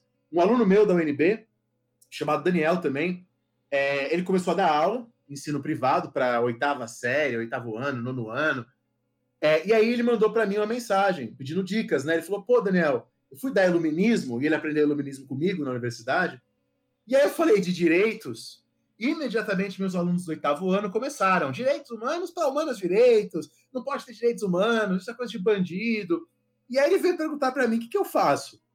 Eu deba vou debater com o aluno nesse momento? Eu vou falar sobre a política contemporânea com ele? É, é, aí eu falei: eu não sei se vocês concordam, e eu, eu tenho certeza que nem todo mundo vai achar que a solução que eu propus para ele é a melhor solução, mas é a solução que eu propus. Tá? Tô só compartilhando aqui. Né? Eu falei assim: ó, oh, Daniel, eu recomendo, falei para ele, você não, não entre no jogo dos alunos. Né? Isso é um pouco seu adulto. Os alunos querem te trazer para o jogo deles. Eles querem que você fale do Bolsonaro. Né? Pra é isso que eles querem que você fale. Que você fale mal do Bolsonaro, para eles falarem que você é doutrinador. É isso que eles querem, te puxar para o jogo deles ali. Eu falei para ele: ó, o que eu acho que você deve fazer é falar: ó, não vamos falar sobre isso, não é esse o assunto da aula. E aí você explica o iluminismo. Porque se você explicar o iluminismo bem explicado, pode ser que eles não admitam os mais jovens têm isso também. Mas se eles entenderem o que você está falando, isso vai mudar o pensamento deles sobre o presente. Quer dizer, eu, pelo menos, eu, eu tenho isso. Eu acho que estudando história, a gente. A história nos ajuda a viver o presente, a compreender as coisas, ou a talvez saber o que você não compreende, enfim. Eu acho que a história nos ajuda. Eu acho que estudar iluminismo nos ajuda a entender os direitos humanos hoje. Eu falei para ele, tenta não entrar no jogo, tenta explicar bem dado, sei lá, o que o Marquês de Becaria falava sobre a tortura. Se eles entenderem o que você está falando, eu, eu acho que isso vai mudar um pouco o que eles estão E às vezes não admitem, também adolescente tem isso, né? E isso só quem foi professor há muito tempo vai entender. Às vezes aquele aluno, aquele moleque que na sua aula ficava te provocando, te provocando, te provocando, depois de cinco anos, ele te manda uma mensagem no Facebook pedindo desculpa e falando que você foi importante pra caralho pra ele. E curiosamente, geralmente é uma coincidência. Geralmente esse aluno que te provocava era alguém que estava te entendendo muito bem mas só admitiu isso uns sete anos depois. Olha, Elise, sabe o que eu queria te perguntar? É, mudando aqui um pouco de assunto, é, acho que a gente pode fazer agora uma rodada de como a gente faz para preparar a aula, cada um de nós, né? E aí é você que tem uma pegada, né, um público diferente do nosso e uma pegada diferente da nossa. Acho que pode começar por você. Ah, assim, eu mudei bastante a minha forma de preparar a aula ao longo do tempo, né? Ainda mais porque a gente fica muito influenciado pela instituição que a gente está. Então, eu comecei com escola particular, tinha apostila, tem toda essa questão conteudista que vocês comentaram. Então, eu estava muito, assim, apoiada na apostila, né? E aí, eu aproveitava alguns momentos que eu tinha de trabalhos para preparar as aulas como eu faço hoje na instituição onde eu. Né? Então, tinha um trabalho para fazer que eu podia ficar um pouco mais livre da apostila, daí eu fazia dessa forma que eu faço um pouco agora. Né? É, então, acho que isso que o Rafinha falou no começo, de pensar o começo, meio e fim, para onde você quer chegar, é o principal, que eu já faço. E, e aí que eu penso, né, a partir disso, um pouco do que eu quero que o meu aluno saia entendendo daquele conteúdo. Então, as famosas habilidades, competências, né, essa parte burocrática que a gente estava falando, né. E aí eu gosto sempre de trazer um, um documento histórico. Então, seja uma música, seja uma imagem, seja, sei lá, um, um texto mesmo, que eu acho que texto é bem importante para eles chegarem próximos, né, da leitura daquilo que a gente está acostumado, né, a fazer. Então, às vezes eu uso um jornal, às vezes eu uso um, um diário, algo assim. E aí, a partir daquele, daquele documento que eu vou usar, eu estruturo a minha aula. Né? Então, geralmente tem a parte mais expositiva, né? então eu penso na parte mais expositiva da aula, para chegar nesse documento, para a gente fazer a análise desse documento, uma problematização, e aí vem uma atividade avaliativa. Então, eu estruturo mais ou menos assim, depende muito da série, né? Se a gente está falando mais do ensino médio, final do, do ensino médio, aí a gente já começa a pensar no vestibular, no Enem. Mas eu, eu gosto sempre de, de trazer esse documento para eles, né? E quando dá também, quando não é um assunto tão espinhoso, que nem o Daniel falou aí, né? É, eu trago uma notícia da atualidade para fazer esse, esse jogo. Então, começo a aula geralmente com uma notícia e, e uma reportagem, algo mais atual, para depois voltar para o passado, né? Quando dá, tá? Então, a, a estrutura é um pouco essa. E aí eu vou adaptando conforme a necessidade eu acho que, que pensar a intenção da aula e pensar um pouco também o que a gente quer que o aluno saia entendendo daquele contexto, acho que é o principal, assim, para mim. Independente do assunto, independente do documento que eu vou trazer. Né? Então, um pouco isso, assim. Se eu for me lembrando de, demais, eu vou falando com vocês. Mas eu tenho um pouco essa estrutura, assim, na minha cabeça. Não sei se, se para vocês com a apostila é um pouco assim também, ou na, na universidade. Antes da gente falar sobre a nossa preparação, só acrescentar uma coisa que acho que tem a ver com o que a gente estava falando antes, que eu fiquei pensando que eu acho que é importante saber, é, é importante é, é, falar, né? Que é muito importante você não. Porque a gente, como historiador, a gente sabe que, sei lá, o pensamento cristão, católico e protestante, o pensamento conservador, o pensamento liberal, são pensamentos muito profundos com, com vertentes muito legais. É muito importante quando a gente dá aula, a gente preparar também direito isso, a gente cuida, não caricaturizar ideologias, correntes, mesmo que a gente não goste delas, até para não criar para não criar o asco, né? Eu estou ainda pensando no que eu estava falando antes, mas eu acho que assim é muito importante que ao você dar aula você conheça bem a história do cristianismo, a história do conservadorismo, a história do liberalismo, a história do socialismo, para que você explique essas coisas sem caricaturas. E isso faz você ganhar um respeito muito grande, né? Desses alunos que têm raiva dos doutrinadores, né? É, foi assim que, né, é, nos últimos anos dando aula, eu não tive dando aula ensino médio, fundamental, eu não tive problema com isso, justamente porque eu sabia mais sobre isso do que os próprios alunos. Né? Eu ensinava os alunos, meus alunos conservadores sobre conservadorismo, eu ensinava meus alunos liberais sobre liberalismo, e isso, assim, para mim foi o que me fez ganhar muito eles, né? Mas, desculpa, só, da, só queria acrescentar isso é, em relação ao que eu estava falando antes. Mas aproveita. Não, eu vou falar uma coisa e vou passar, vou falar para você falar, Dani, como, como você preparava a tua aula. Porque a Nelise perguntou, falou da gente, né? E, e, e, o Dani tem duas versões. Acho que o Dani pode começar pela versão semelhante da minha, de quando ele dava aula comigo. Mas é muito engraçado, Nelise, porque a gente dá. Deu, eu dou aula ainda no sistema apostilado. A apostila é essa que em breve é escrita por mim e pelo Dani, mas a gente ignora ela completamente. Né? Então, a apostila nunca foi um agente limitador da minha aula, nem da aula do Dani, em nenhum momento. Então, assim, nem sequer na sequência de aulas. A gente, apesar de estar num lugar muito rígido, muito voltado para o vestibular, era um lugar que confia muito no nosso trabalho. Então, eu mudo a ordem das aulas de História do Brasil, eu mudo a ordem das aulas de História Geral, eu coloco aulas que não estão no, no, material, eu tiro aulas que estão no material. Então, o curso é nosso, ele é 100% nosso. E, e apesar de eu estar falando que ele é 100% nosso, o meu é diferente do do Dani. Né? A gente tem tanta liberdade que a gente discorda entre nós de como esse curso vai ser organizado. E eu dou o meu, o Dani dá o dele. Então, é 100% descolado da apostila, preso em outras Mais uma dica, uma dica para jovens professores que estão em escola particular. Eventualmente, a sua coordenação vai exigir que você siga a apostila. É, você pode não seguir a apostila e fingir que você segue. Né? Você pode fazer uma aula que é uma discussão sobre direitos humanos que não está na apostila de um cursinho ruim aí qualquer, que você dê aula, ou com um colégio apostilado ruim qualquer. Só que aí você coloca, ó, gente, estou tratando dessas páginas aqui. Você diz na lousa, coloca no diário, e você faz o que você quiser na sala de aula. Tá? Ninguém vai conferir, fica tranquilo. Então é importante ter essa, essa mala. Eu tô, só estou dando dicas aí. Só tô dando diquinhas é aqui hoje, né? Daniel, porque assim, eu, eu tive uma experiência, eu tenho duas experiências opostas, né? Essa experiência mais rígida, assim, mas eu, eu brincava que eu fazia igual na minha pesquisa de mestrado, né? Eu tentava driblar a censura o tempo todo. porque a gente vai colocando da forma que a gente vai adaptando, né? Então, é, desde assim, trazer. Eu tinha um aluno que ele era.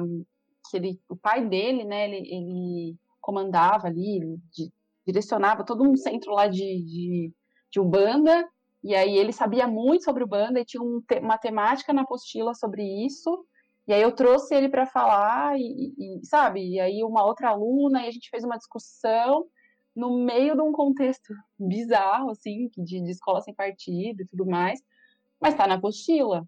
Então, tá ali na apostila o tema, se eles abrissem a apostila, tinha todos os orixás ali, a descrição, então a gente trouxe ele para falar.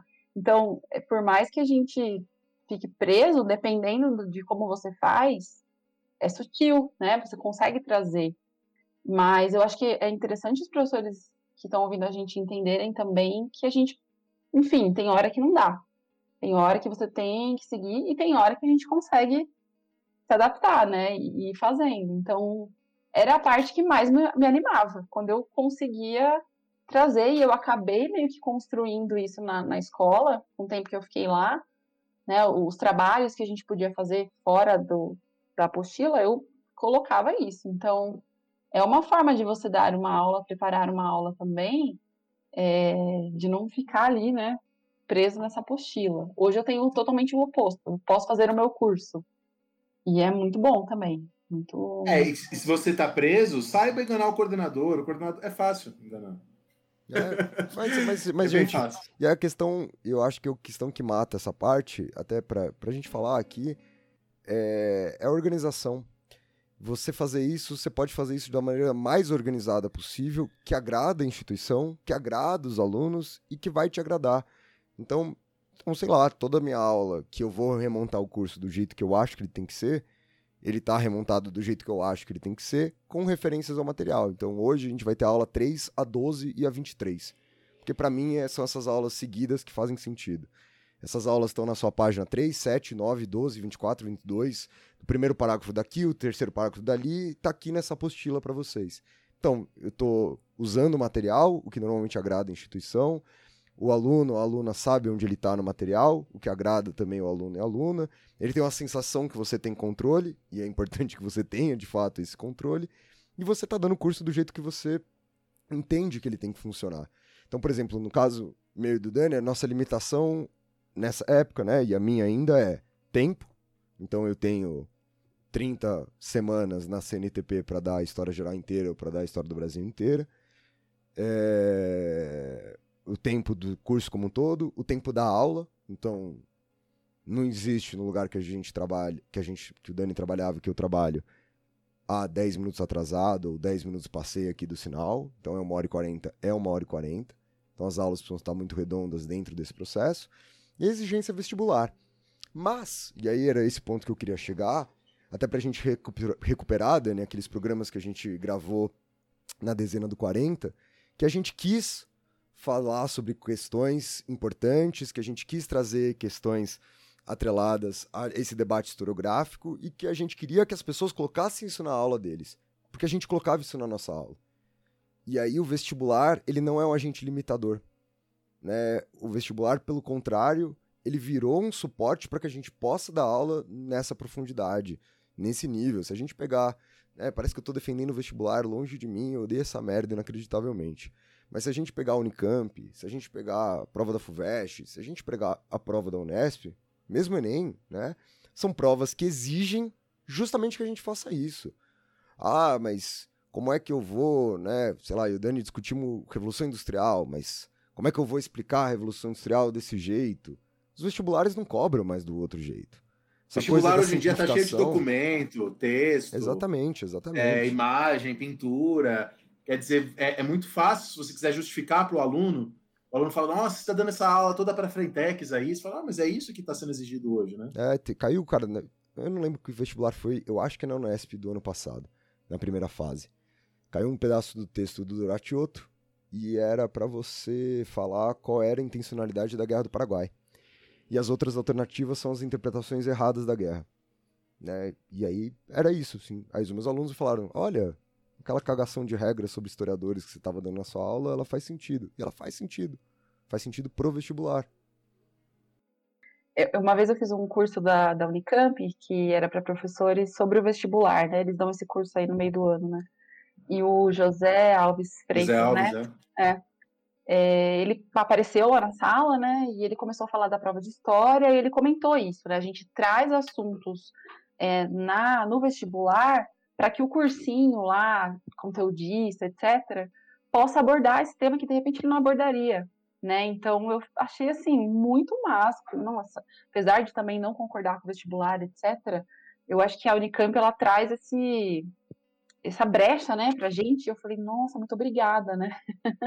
e aí a gente pode, ó, isso aqui tá no vestibular, isso aqui tá sendo discutido, né? Negacionismo caiu aqui, ó, na prova da Unicamp.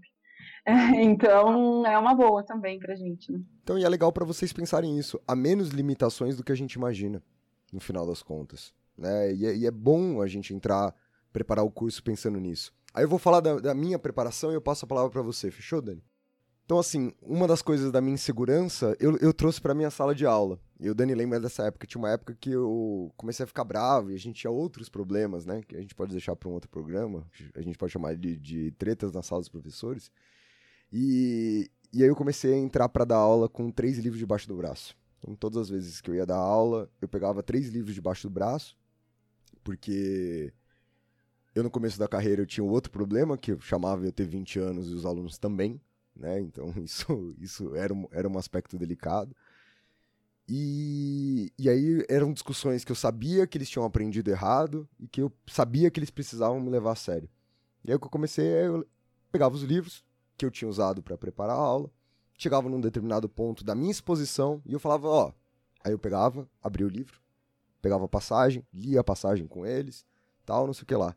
Aí foi passando o tempo e eu comecei a achar que isso era importantíssimo, não mais para minha segurança, não mais para a imagem, não mais para essa coisa, né, do, do, meu começo de carreira, mas para os próprios alunos. Então hoje eu faço uma loucura que aí de novo, gente, é o meu jeito, né? A gente está falando aqui das nossas próprias experiências. Que é assim, eu preparo uma folha para os alunos. Essa folha tem duas colunas, frente e verso. obrigatoriamente. E nessa folha que eu entrego para os alunos, tá toda a minha aula. Tá toda a minha aula como se ela fosse uma lousa. Obviamente que como isso está digitado, eu não vou escrever tudo isso na lousa. Ela pode ter alguns detalhes a mais. Ela me liberta das datas, né? Ela me liberta dos nomes. Ela me liberta desses aspectos se eu vou decorar ou não. Invariavelmente eu decoro, gente. Infelizmente, eu, eu dou às vezes a mesma aula 10, 12 vezes na semana. Então, você vai acabar decorando. Eu entrego essa folha e ao longo dessa folha, esses excertos, esses trechos de livro, que antes eu lia com o livro na mão, eles já estão lá. E aí o que eu faço? A minha aula sou só eu falando por uma hora e quarenta. Sem lousa, sem PowerPoint, sem nada. Eu falando por uma hora e quarenta. Os alunos usam essa folha para acompanhar a linha de raciocínio. E eu sempre lembro para eles, falo, ó, se eu estivesse escrevendo tudo isso na lousa e falando tudo que eu vou falar, vocês não iam dar conta. Vocês não iam conseguir escrever a lousa e o que eu estou falando ao mesmo tempo. Talvez vocês nem conseguissem prestar atenção. Então eu estou te dando metade do trabalho. Seu trabalho é só me escutar e usar essa folha como guia para ir complementando ela. E no meu complementar não é, sei lá, passar tempo da turma da Mônica, ó, tem um espaço vazio e eu vou falar estrogou e você vai escrever nof aqui no final. O meu complementar é o próprio aluno fazer a anotação, então eu falo assim, porra, esse tópico tem relacionado com esse, isso aqui tem relacionado com aquilo, não sei o que lá, com aquilo outro. E quando chega nos momentos do texto, exatamente no momento em que esse texto está na folha do aluno, eu pego ele para ler com eles. Então eu falo, ó, então como eu estou falando, não sei o que lá, eu já emendo, leio o texto, e aí eu retomo o que eu estou falando, esse texto é sempre uma ilustração do que eu falei, um reforço teórico sobre o aspecto que eu estava dizendo, que eu estava falando e assim por diante. E aí, era a última coisa que eu queria falar, porque a Annelise lembrou da coisa da avaliação. A avaliação é uma coisa muito importante para quem dá aula, gente. Né? É fundamental para você entender o que rolou, o que não rolou, o que deu certo, o que não deu certo. A gente pode terminar esse programa falando sobre o pós-aula.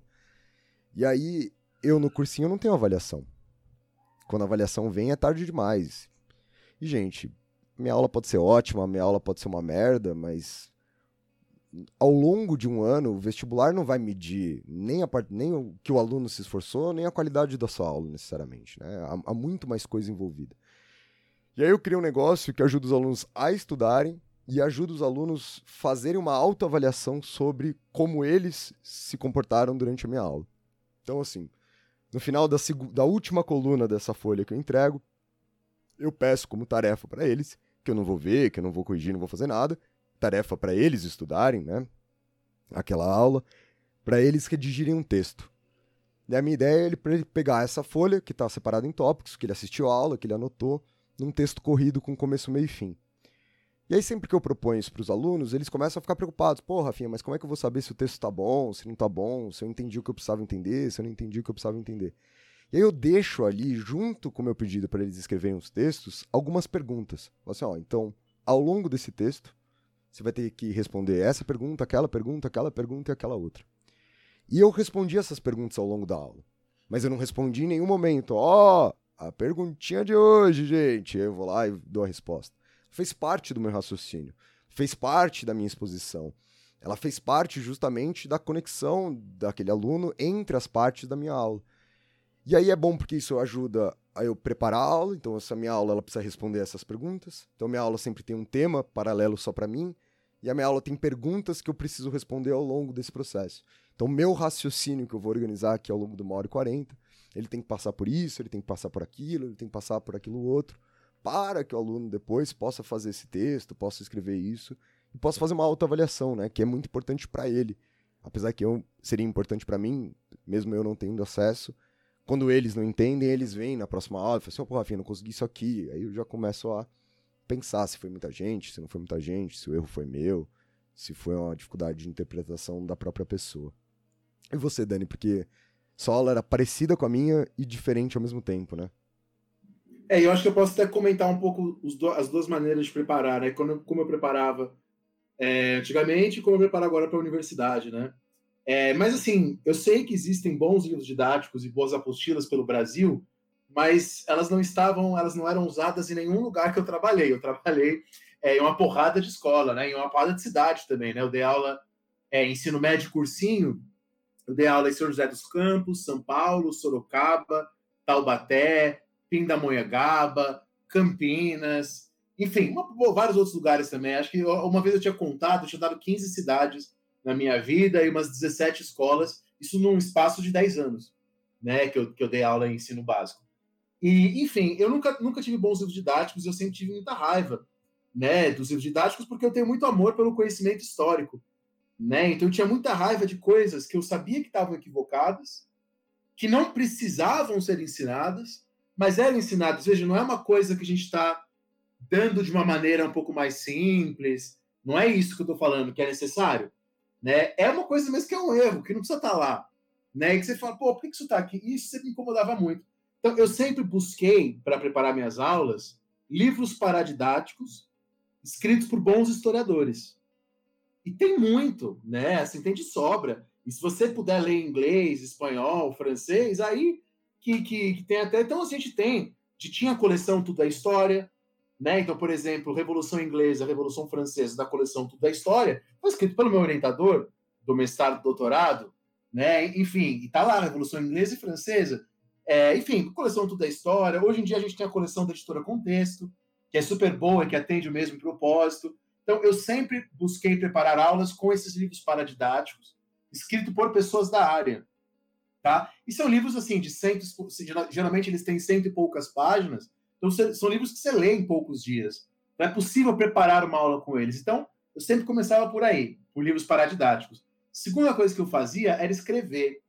E aí eu confesso, né, é, ouvinte, não sei se recomendo que o ouvinte faça isso, é ouvinte professor, né? porque dá muito trabalho. Né? E eu, assim, eu, eu não vou chorar aqui, mas eu já terminei relacionamentos por conta disso, né? Uma pessoa terminou um relacionamento comigo falando isso. Não, você gasta muito tempo preparando aula você não tem tempo comigo. Tá? É, isso foi, acho que 2009. Foi a primeira vez que eu dei história do Brasil. Né? Eu lembro que eu fiquei lendo um monte de coisa e aí realmente fiquei sem sair. Mas, enfim. É, é... Então, ouvinte, é muito bom você escrever suas aulas. Como eu fiz. Porque aquilo você usa o resto da vida. Eu e o Rafinha estamos escrevendo livro didático agora, eu estou usando as minhas aulas que eu, que eu tenho escritas. Está tudo escrito. É, então é muito bom, porque aí você vai, fica até fácil você precisar adaptar a aula. Ah, vou aqui entrar numa turma que eu tenho menos tempo, numa turma que eu tenho mais tempo. Então, escrever as suas aulas é ótimo. Você usa o resto da vida, mas é um trabalho assim desgraçado. Mas é o que eu, é o que eu fazia. Li o livro paradidático, escrevi a minha aula. Eu tenho aqui umas 300 páginas em texto das minhas aulas escritas aqui, que quem foi meu aluno sabe, né? Rafinha sabe. É, e aí, uma vez que eu tinha escrito, a partir do que eu estava escrito, aí eu montava a aula. E aí variava conforme a turma, né? Se era uma aula mais expositiva, então que era só montar uma lousa ou um slide, ou se era um outro tipo de aula, que ia montar uma discussão. Enfim, é, eu tudo fazia a partir daquele texto que eu já tinha, e aí eu me sentia confortável, só tendo meu texto, que eu me sentia confortável para dar uma aula eu me sentia confortável para ir lá e falar e dizer. Quando eu dava aula no cursinho popular, que eu fiquei cinco anos dando aula no cursinho popular, eu disponibilizava esses textos para os alunos. Né? É, só que aí, de fato, é, aí vem o meu problema que eu falei para vocês no começo aqui do nosso podcast, né? As, eu lembro que a minha folhinha de renascimento, meu texto de renascimento, tinha 20 páginas. Eu lembro até hoje que eu dei para os alunos do cursinho popular. E aí eu lembro de uma, uma aluna, gente boa, chamada Sara, que ela estava lendo um livro didático horrível, desses que eu falava mal, né? Que era de um sistema de ensino aí. Eu falei, ô Sara, por que você está lendo isso? Eu fiz uma folhinha tão legal. E aí ela, com razão, né, falou para mim, Daniel, se eu for ler a sua folha de renascimento, eu não vou estudar mais nada. Vou estudar só o renascimento do Daniel. e aí, né, comecei a aprender algumas lições sobre a importância de saber escolher, saber selecionar. Então era assim que eu preparava a aula, basicamente. É, na universidade, diferente, né? Na universidade, é, a coisa segue um outro caminho. Embora eu ainda procure na universidade manter um pouco da narrativa, porque como eu dei aula, talvez ensino básico, eu busco falar também, né? É, é, sei lá, se eu estou dando Lutero, busco falar também algumas coisas que eu sei que vão ser importantes, dando reforma luterana, que eu sei que vão ser importantes para eles como professores, explicar algumas coisas bem básicas, mas aí na aula de faculdade entra uma série de questões, né? Debate historiográfico, discussão de fonte, né? Coisas que a gente pode também trazer um pouco para o ensino básico, né? Mas é de outra natureza, né? É, é isso, é isso. Isso é muito, isso é muito importante, cara. E, e uma coisa que eu queria que você falasse aqui, Dani, é que você fazia essa folha que eu fazia, mas sua folha era com mini textinhos, né? Sim, né? E aí a gente aprendeu a fazer esse resumo para os nossos alunos quando a gente dava aula, mas o Rafinha fazia mais esses tópicos, as pessoas iam escrevendo, e aí eu lembro que eu fazia mais pequenos textos, né? Mini bloquinhos, assim, tentava deixar um espaço para os alunos poderem anotar, para eles não dormirem enquanto eu falava, mas de fato nem sempre esse espaço era existente, né? Isso era também um problema, né? É preciso deixar, mesmo que seja numa, num modelo mais expositivo, né? Deixar ainda assim algum espaço para esse tipo de ação e saber ser maleável, né? Isso vale tanto para a universidade quanto para o ensino básico, né? É, eu lembro, acho que foi 2012, que eu dei um curso de filosofia no terceiro colegial, e eu lembro que eu montei um cronograma. Aliás, isso é uma coisa que eu sempre faço também, monto o um cronograma para o ano. É, é, que os professores de faculdade fazem, né? Mas eu sempre fiz em todo, todo tipo de, de, de ensino que eu estivesse, né? Mesmo que não fosse necessário. É, mas eu lembro que eu fiz um cronograma muito legal de filosofia, tinha Habermas, tinha Hannah Arendt, tinha discussão, não sei o que lá, e falei, nossa, vai ser muito bom. E basicamente eu fui dar aula para esse terceiro colegial, é, e a demanda deles, o que eles precisavam como alunos, era outra coisa. Não era aquilo que eu estava dando, né? Então seria um erro, e, eu cometia um pouco esse erro no começo, ficar insistindo naquilo. Né? Ficar, não, você tem que ver isso, tem que ser isso. Às vezes não rola, você tem que saber ter um pouco essa maleabilidade, né? Às vezes de mudar o modelo da sua aula, modelo do ensino que você está fazendo, mudar o conteúdo. Foi 2014, eu acho, porque foi o ano da Comissão da Verdade. E eu lembro que eu parei o nosso curso para discutir a Comissão da Verdade. Foi super legal. Né? Então, acho que essa maleabilidade, de novo, né, não ser o centro de todas as coisas. Entender que, às vezes, uma coisa só é muito legal para você, só é muito legal na sua cabeça. E tentativa e erro, né? Acho que essa é uma, é uma das grandes lições errou, errou. Depois, no ano que vem, você tem a sorte de poder tentar outra vez, como diria o Raul Seixas, né? Eu acho interessante que vocês conseguiram adaptar de certa forma, né? Por exemplo, o Rafinha falou dele fazer uma avaliação, mesmo que ele não, não, seja obrigado a fazer, mas de fazer essa avaliação, é, adaptar o tempo também, então fazer um esquema para o aluno. Eu tenho certeza que eles devem adorar, porque é um negócio tá pronto ali para eles e eles vão acompanhando a sua aula, né? E, e, e quando o Daniel fala de é, criar uma narrativa, mesmo para o aluno da graduação, porque a, a gente é, entra perdidaço, assim, na graduação, né? Então, a gente lembra de algumas coisas da, da, do cursinho, do ensino médio, mas é muito bom quando o professor vem com essa narrativa também, depois vai fazer a discussão historiográfica. Então, eu, eu penso que seja tudo isso, assim, que vocês estão falando, eu não sei se eu estou certa, mas é muito da nossa experiência também como aluno, né? E das coisas que não fizeram pela gente. Então, peraí, agora eu vou, vou ter essa atenção aqui, né, com esse aluno e, e é bem interessante, assim. São outros pontos de vista também, né? Aliás, lembro você... que meu, meu, professor de ensino de história da faculdade, que foi um bom professor, o Jaime Cordeiro, o nome dele, lembro que ele falou isso uma vez pra gente. Ele falou assim: ah, o que mais influencia a aula de um professor é, não é a experiência dele na faculdade, por melhor que tenha sido, é a experiência dele como aluno também. Tá? É isso que mais influencia a, as práticas dele no começo como professor. Claro que depois eu acho que com o tempo a coisa vai mudando, né? A gente vai se distanciando. Mas é isso, eu lembro que no começo, é, é até legal de falar isso, né? E até esquecer, ainda bem que a Annelise falou isso. Quando eu comecei a dar aula, meu, meu parâmetro de boa aula era essa. Né? Uma aula que eu gostaria de ter tido. Esse era meu parâmetro. É claro que com o passar do tempo, eu fui descobrindo, fui entendendo que o que eu gostaria de ter tido não é o melhor. não seria necessariamente a melhor coisa que eu deveria ter tido. Mas isso eu fui adaptando.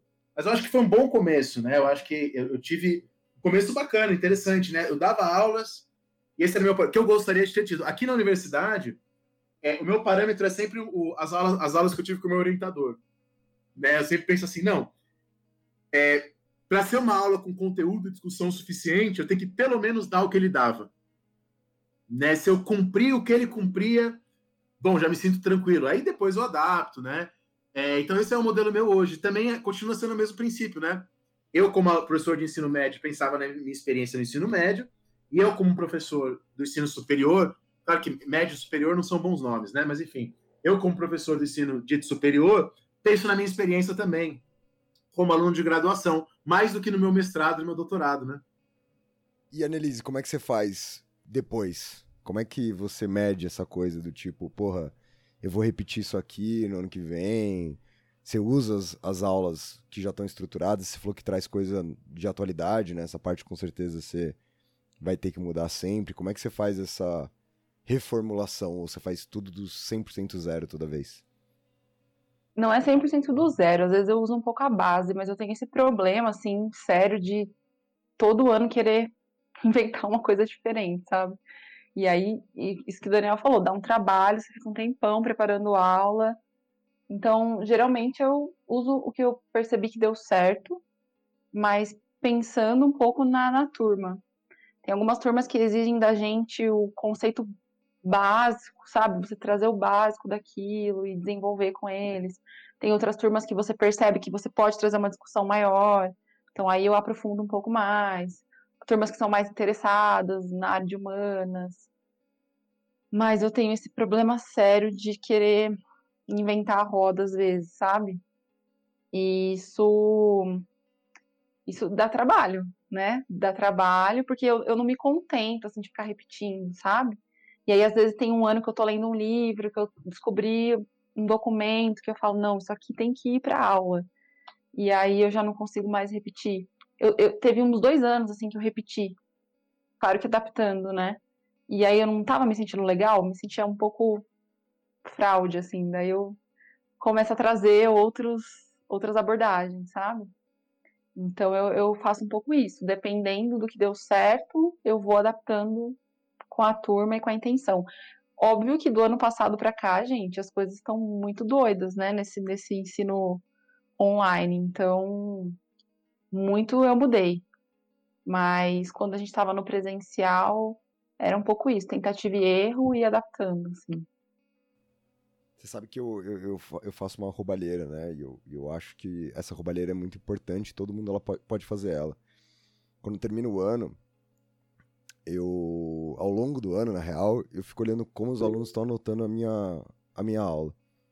É, e aí você saca quem tá anotando do jeito mais da hora, quem não tá anotando do jeito mais da hora, quem tá mais atento o tempo todo. E aí, quando termina o ano, eu viro para essas pessoas e pego todas as minhas folhas de volta. E aí eu xeroco tudo, né? Devolvo para os alunos, obviamente, não vou roubar o, o ano deles de estudo. E aí eu passo as férias vendo o que os alunos anotaram da minha aula.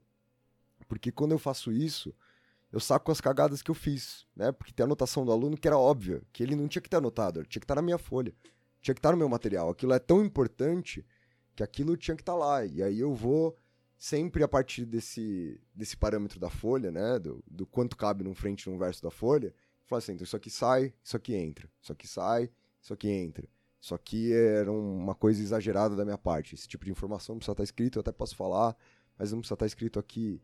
Isso aqui que o aluno anotou, que o aluno anotou, porra, é do caralho. Eu vou, vou fingir que era meu, vou fingir que eu pensei nisso e eu vou colocar já direto na minha folha. Isso que você falou, Nelis, é um negócio muito importante. Por mais que, por exemplo, assim, meu curso de História do Brasil não tem como mudar no sentido de que ele não vai. Tem como ele ser diferente, né?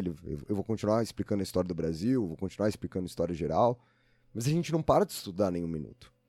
A gente não para, então assim, eu refaço tudo a partir do que já tá, a partir daquele esqueleto, mas adicionando essa experiência passada dos alunos, a minha própria, porque quando eu terminar a aula, eu às vezes tiro coisa da ordem que estava na folha, porque eu acho que faz mais sentido naquela hora, e aí eu anoto isso, né? Então, o Dani falou que tem tudo escrito, eu tenho tudo aqui também digitado.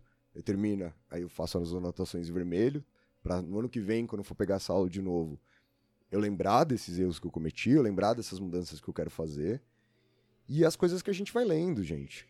Né? Então, assim, pô, todo ano eu devo ler um, um livro a mais para cada um dos grandes temas que eu estou abordando em história geral e em história do Brasil. Aí você lê uma coisa a mais, é uma informação que você troca, é um erro que você cometia que você para de cometer. Então a gente falou recentemente lá do no podcast Revolução Industrial, que a gente ficou fazendo várias críticas às coisas comuns. Ah, e agora? É, agora muda, gente, tudo bem. Ah, mas eu falava, então a gente para de falar. Ah, mas eu falava isso. Tudo bem parar de falar no ano seguinte. E às vezes a gente tem uma experiência engraçada, né? Que no cursinho os alunos repetem. E os alunos começam a reparar nisso. Quando os alunos reparam, é muito da hora. Eles falam, porra, Rafinha, mas esse material tá muito diferente do ano passado. É, eu achava que era ruim ano passado. E é legal eles saberem disso, assim, pô, eu achava que, que, não, que daquele jeito não, não era a melhor maneira, acho que desse jeito funcionou melhor, e virar para essas pessoas e perguntar. Então, esse, essa parte com os alunos ela é muito boa. E a outra parte que eu acho muito boa do, do pós-aula é com os outros professores, gente. Né? Não, não sejam esse tipo de professor, de professora, ah, minha aula, não vou mostrar ela para ninguém, é um grande segredo de Estado. Porque ao fazer isso, você vai repetir erros. Né? Então. Eu assisti... Você não é tão bom assim, cara. Você é, é tudo isso. É, isso. Eu assisti a aula do Dani e terminava e falava, porra, Dani. Né? E eu fui uma das pessoas que mais xingou o Dani pela falta de organização dele na vida dele. Então a aula do Dani às vezes era um grande caos, assim, eu falava, pô, Dani, muito da hora, mas eu anotei sua aula, toma aqui do jeito que eu anotei, repensa ela do jeito que eu anotei. E me ajudou pra caralho isso aí, isso, é. né? E assim como eu falava pro Rafinha na época, Rafinha, você contar os, como Luiz XVI, quando o Luiz XVI foi decapitado, o pessoal começou a comprar, querer comprar os cabelos dele, tal, isso daí é legal, isso daí ajuda o moleque a entender o que é importante, né? É, exatamente. Então, essa troca com outros, outros professores, com outras professoras, ela é foda, gente. E assim, não é só sobre a história, não. Vai, senta a bunda e vai ouvir o que o pessoal, como o pessoal de biologia dá aula. Né? A, a gente vem de um cursinho muito focado em exatas, por causa das turmas de medicina, etc. E a gente tem uma. A gente passou a ter uma cobrança, e aí eu principalmente coloquei ela muito na minha aula, de lousa, né? Lousa. Quando a gente fala em professores de humanas, às vezes a lousa é uma desgranha. Né? E a gente aprende a fazer lousa com os professores de exatas, aprende algumas organização com os professores de exatas, que são coisas que vocês podem colocar na aula de vocês. Então, e aprende pessoas... sobre os alunos, né? Isso. Porque às vezes, assim, aprendendo, entendendo como o professor de química trabalha o conhecimento, às vezes você entende por que, que às vezes os nossos alunos não sabem que eles querem tratar, porque na cabeça deles, história, química, literatura, é tudo uma coisa só.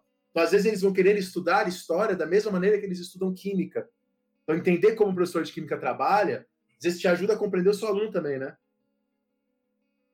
É, é, muito importante, eu acho, sabe, essa troca com os professores, porque a gente tem um pouco disso, assim, não sei se vocês tiveram essa experiência, às vezes da galera da Humanas, achar, assim, né, que, que, a, que o conhecimento é fechado ali e a gente não pode compartilhar, porque de repente eu falo aqui sobre a minha aula, nossa, o que, que o outro vai pensar, né? É, eu vejo muito isso nos posts de vocês e no, e no podcast. Poxa, mas peraí, não posso mais ensinar desse jeito? Então, e agora? Né? Às vezes a galera comenta assim, né? Não é engraçado, né? É, poxa, muda, né? Vamos lá, vamos atualizar. Próximo semestre você traz de outra forma. Então, putz, é muito importante essa troca, sabe? Não tem que ter esse tabu, assim ai, a minha aula preciosa e eu não posso falar sobre isso, né? Acho que isso é muito bom e, e nossa, a, a, troca de ideias que, que traz, né, pra gente, você ter uma ideia de uma abordagem nova e, enfim, eu penso que seja muito bom, assim, acho que até essa Mas troca que a gente agora, né? Oi? Mas você já passou pelo contrário? Porque a gente, a gente deu essa dica, absorva as coisas boas dos outros professores. Mas tem o problema inverso tem aqueles outros professores que te colocam para baixo, que, que querem fazer você abandonar tudo. Várias vezes eu lembro de sair da sala de aula feliz, tranquilo, pô, gostei, fiquei feliz com a aula de hoje. Aí lá são os professores, nossa, que horror, aquele aluno era tudo ruim. Aí a mãe daquele aluno. Tem, tem, tem esse que é o outro lado, que é também algo que os jovens professores têm que tomar cuidado, né? Não, é o que mais tem. A primeira, a primeira aula que eu dei, assim, a primeira escola que eu entrei, né? Nossa, mas tão novinha, já vai começar a dar aula. Ai, coitada, não faz isso. é o que mais tem, assim. É, é, tem uma parte muito tóxica, assim, da sala, de, da, da sala dos professores, né? Que é esse discurso que tá todo mundo sempre cansado, desanimado e a vida é horrível. Realmente, tem uma, né? A gente tem uma situação muito complicada a respeito do professor no Brasil, mas assim, poxa vida, né? A gente quer somar, a gente quer colaborar e não. A falta de consciência de classe também é algo que me espanta bastante, não sei vocês, mas assim, é, é o tempo todo uma disputa, né? Bem assim, individualista, de quem é o melhor, quem é o pior, quem vai falar, ah, mas a minha, na minha aula ele não faz isso. Na minha aula, esse, esse aluno não é desse jeito, não. Poxa vida, né? Então, isso é bem. Eu penso assim que é bem desanimador, porque, galera, poxa, a gente é professor, né?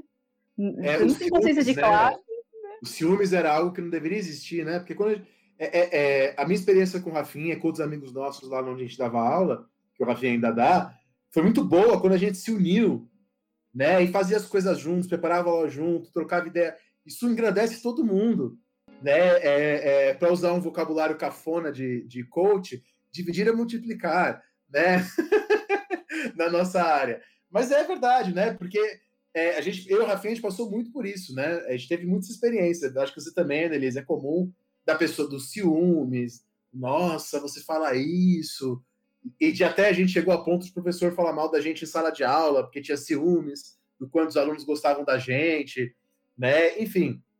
E é uma coisa que não faz mal para todo mundo e não te leva a lugar nenhum, né? É, Até porque a vida é curta. E até os ciúmes da parte do tipo. Ah, eu tive uma grande sacada aqui na minha aula, então não vou contar pro Dani, então eu não vou contar pros outros professores, porque eles vão copiar, etc, etc.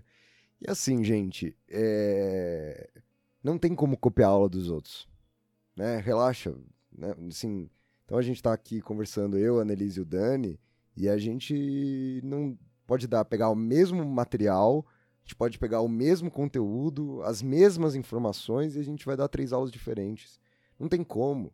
Então, menos essa preocupação, assim, de, ah, eu não vou expor a minha aula porque o outro vai fazer igual. Não tem como fazer igual. E se você tentar fazer igual, se você é o jovem professor, se você é a jovem professora que está assistindo outra aula e vai fazer igual, não tem como, gente.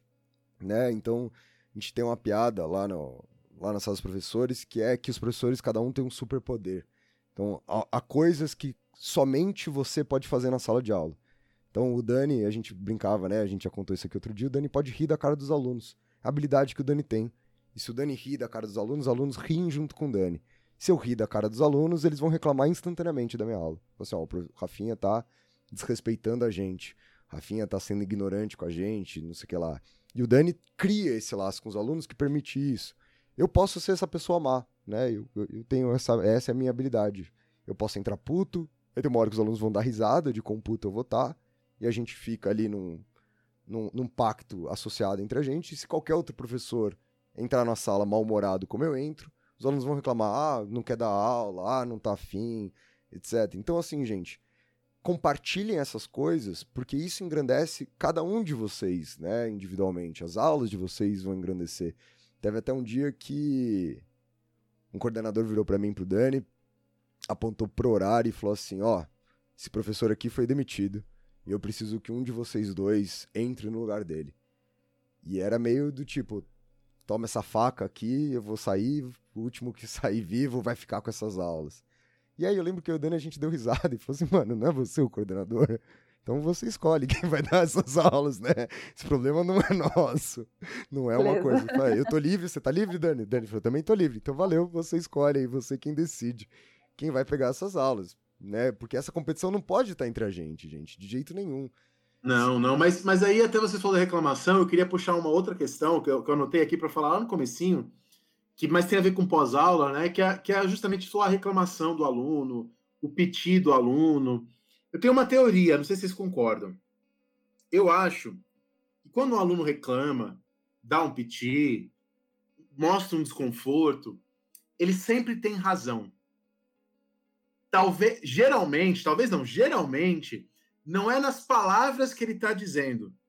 Então não é exatamente. Então o cara fala assim: ah, eu não gosto do Rafinha porque a folhinha dele é feia.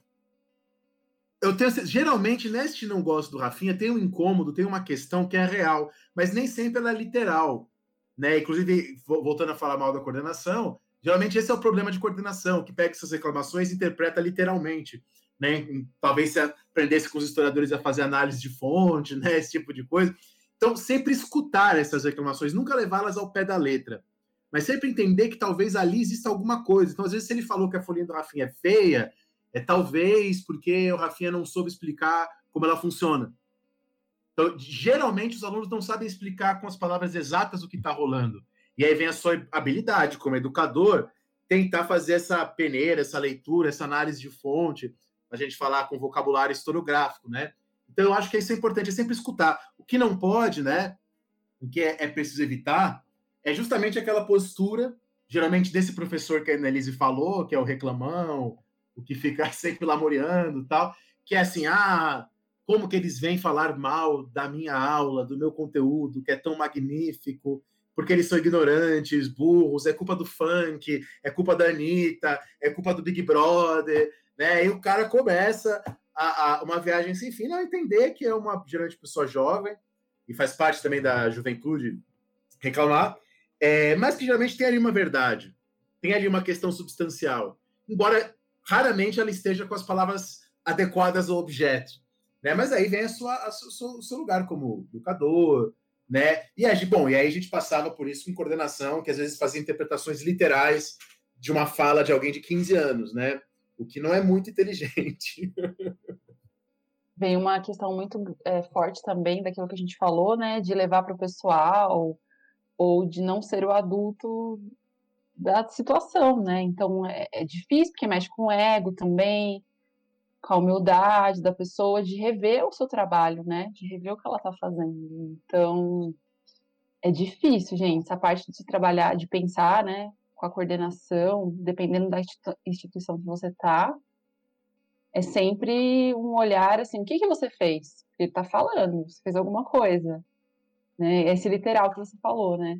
Então, hum. nossa, é, é, é difícil mesmo ter essa acho que, sei lá, esse jogo de cintura mesmo, né? E de você se rever, de você pensar, poxa, aonde que eu tô, eu tô pecando ali? Será que faltou um jeito de, de conversar com eles, né? Então é, é difícil mesmo. E a gente precisa ter a mente aberta, mas também ficar de olho, né? Até onde vai essa crítica, né? É, e, e o ser adulto, né? Ser o adulto na sala é isso. Por exemplo, se uma, uma criança, um sobrinho meu, ou se a, se a futura filha do Rafinha, que tá chegando aí, a filha do Rafinha, se a filha do Rafinha virar pro Rafinha e falar, pai, eu te odeio, porque o Rafinha não deu um chocolate para ela, o Rafinha, como adulto da sala, entende que quando a filha dele diz eu te odeio, ela não quer dizer eu te odeio. Ela quer dizer eu queria chocolate. Como ele sabe que ali comer chocolate não seria bom, ele entende isso. E é a mesma coisa que a gente tem que fazer com esses jovens aí que você está dando aula. Às vezes ele fala, é, ah, porra, pegando na universidade, esse texto do Kozelek é chato, mas eu, como adulto da sala, sei que ele tem que ler aquilo e que depois que ele entender aquilo, ele vai entender que é bom. Né? Então, às vezes, ser adulto significa ouvir e falar, é, rapaz, mas não, mas eu sei uma coisa que você não sabe, que isso daí é importante para você. Às vezes, o adulto da sala é eu escutar e falar, bom, talvez a, a, os trechos do Kozelek que eu selecionei para minha aula sejam trechos ruins, talvez eu possa pensar em trechos melhores, isso é saber escutar, né? Não é falar, ai, que burro, ele não sabe o valor da historiografia alemã, né? É, é, é, essa é a postura infantil, que é, de novo, é você se colocar no mesmo lugar que ele. Você não está no mesmo lugar que ele, estão em lugares diferentes. Quando eu falo lugares diferentes, não é superior, inferior, é aquilo que a gente falou no programa sobre Paulo Freire, né? Uma educação dialógica e dialética não significa que você é igual ao aluno no sentido de você seria a mesma coisa. Né? Significa você respeitar o lugar dele, você ter o diálogo, mas são posições distintas, né? Como a gente falou lá. Escutem, aliás, escutem esse podcast nosso sobre Paulo Freire, quem não escutou, é, alguns podcasts atrás, eu acho que ele complementa bem as nossas discussões de hoje, né? Você sabe, Dani, que eu lembrei aqui de mais um erro que tem a ver com o que você falou, né? Quando, quando eu começava a dar aula e o aluno falava, ah, mas isso é muito chato, eu me incomodava. Me incomodava, assim, em nível existencial, porque eu gostava muito daquilo. Como é que você pode achar chato aquilo? E aí, essa semana, eu tava no terceiro colegial, e era isso, né? Era o moleque que queria aparecer ali pra menina que ele tava chavecando. Aí não sei o que ele falou pra mim. Falou, ah, Rafinha, isso aí não é. Da... Isso aí é muito chato, não sei o que lá. Eu falei, puxa, mano, só que eu não me importo com o que você acha. E continuei falando naturalmente, tá ligado? E aí os caras riram da cara dele, aí ele ficou com a cara de cu. Aí ele viu que ali não. Sabe? Não tinha mais aquele espaço do enfrentamento, não tinha mais aquele espaço de se mostrar. E era uma discussão que também, é, em última instância, eu também estou fazendo meu trabalho. Se ele se importa ou não com aquilo, se ele gosta ou não daquilo, minha aula vai ter que começar, minha aula vai ter que terminar. E há milagres ali que eu não posso fazer e que eu não, não, não vou ser capaz. Só que no final das contas, é isso que abaixa a guarda do aluno, é isso que faz esse aluno que só queria um enfrentamento parar para discutir, Né? E, e no final das contas, ao eu falar para ele que eu não me importo com o que ele acha, há mais chance de eu terminar essa aula com ele se importando com a minha aula do que se eu simplesmente levasse o pessoal, ficasse putaço, e aí começasse a reclamar. O Dani, eu acho que o Dani pegou muito bom a persona desse professor que a gente tá falando, né? Que é o cara que vai falar, ah, essa juventude, né? Essa geração que escuta áudio duas vezes no WhatsApp, é isso que dá, né? Esse tipo de coisa aí, para pegar algo da semana.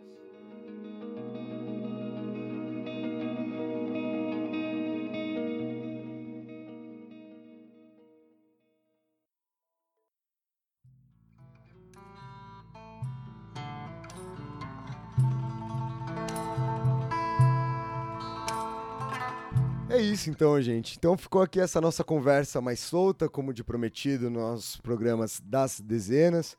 Acho que a gente tocou em vários assuntos importantes. Ficou, acho que ficou uma boa conversa para jovens professores, principalmente, jovens não só de idade, mas jovens também de profissão, porque essas nossas experiências não são as experiências que vocês vão ter, mas eu acho que elas podem ajudar a balizar um pouco dessas experiências que vocês tiveram, estão tendo e terão ainda, porque a gente continua cometendo vários erros, né? Acho que, acho que eles, vários não, acho que a gente continua cometendo erros, talvez eu cometo vários. menor quantidade do que antes. É que eu queria, queria escalonar o vários. É vários agora, mas eram muitos vários antes. Então, ah, menos sim, vários, menos vários agora do que os vários de antes. Anelise, muito obrigado mais uma vez. Fala pra galera aí de novo, você falou lá no começo, mas fala de novo onde o pessoal pode te encontrar, onde o pessoal pode ouvir mais e ver mais de você. Gente, obrigada. Foi muito boa a conversa. É, acho que também fica uma mensagem para os professores que estão ouvindo a gente de, de, resistência, né? Apesar de tudo, apesar do nosso contexto bizarro e tudo mais. Eu entendo que a gente tem passado por um, um ano, dois anos quase aí já, muito difíceis, né? Mas de resistir, porque a gente está transformando, de certa forma, a vida de alguém.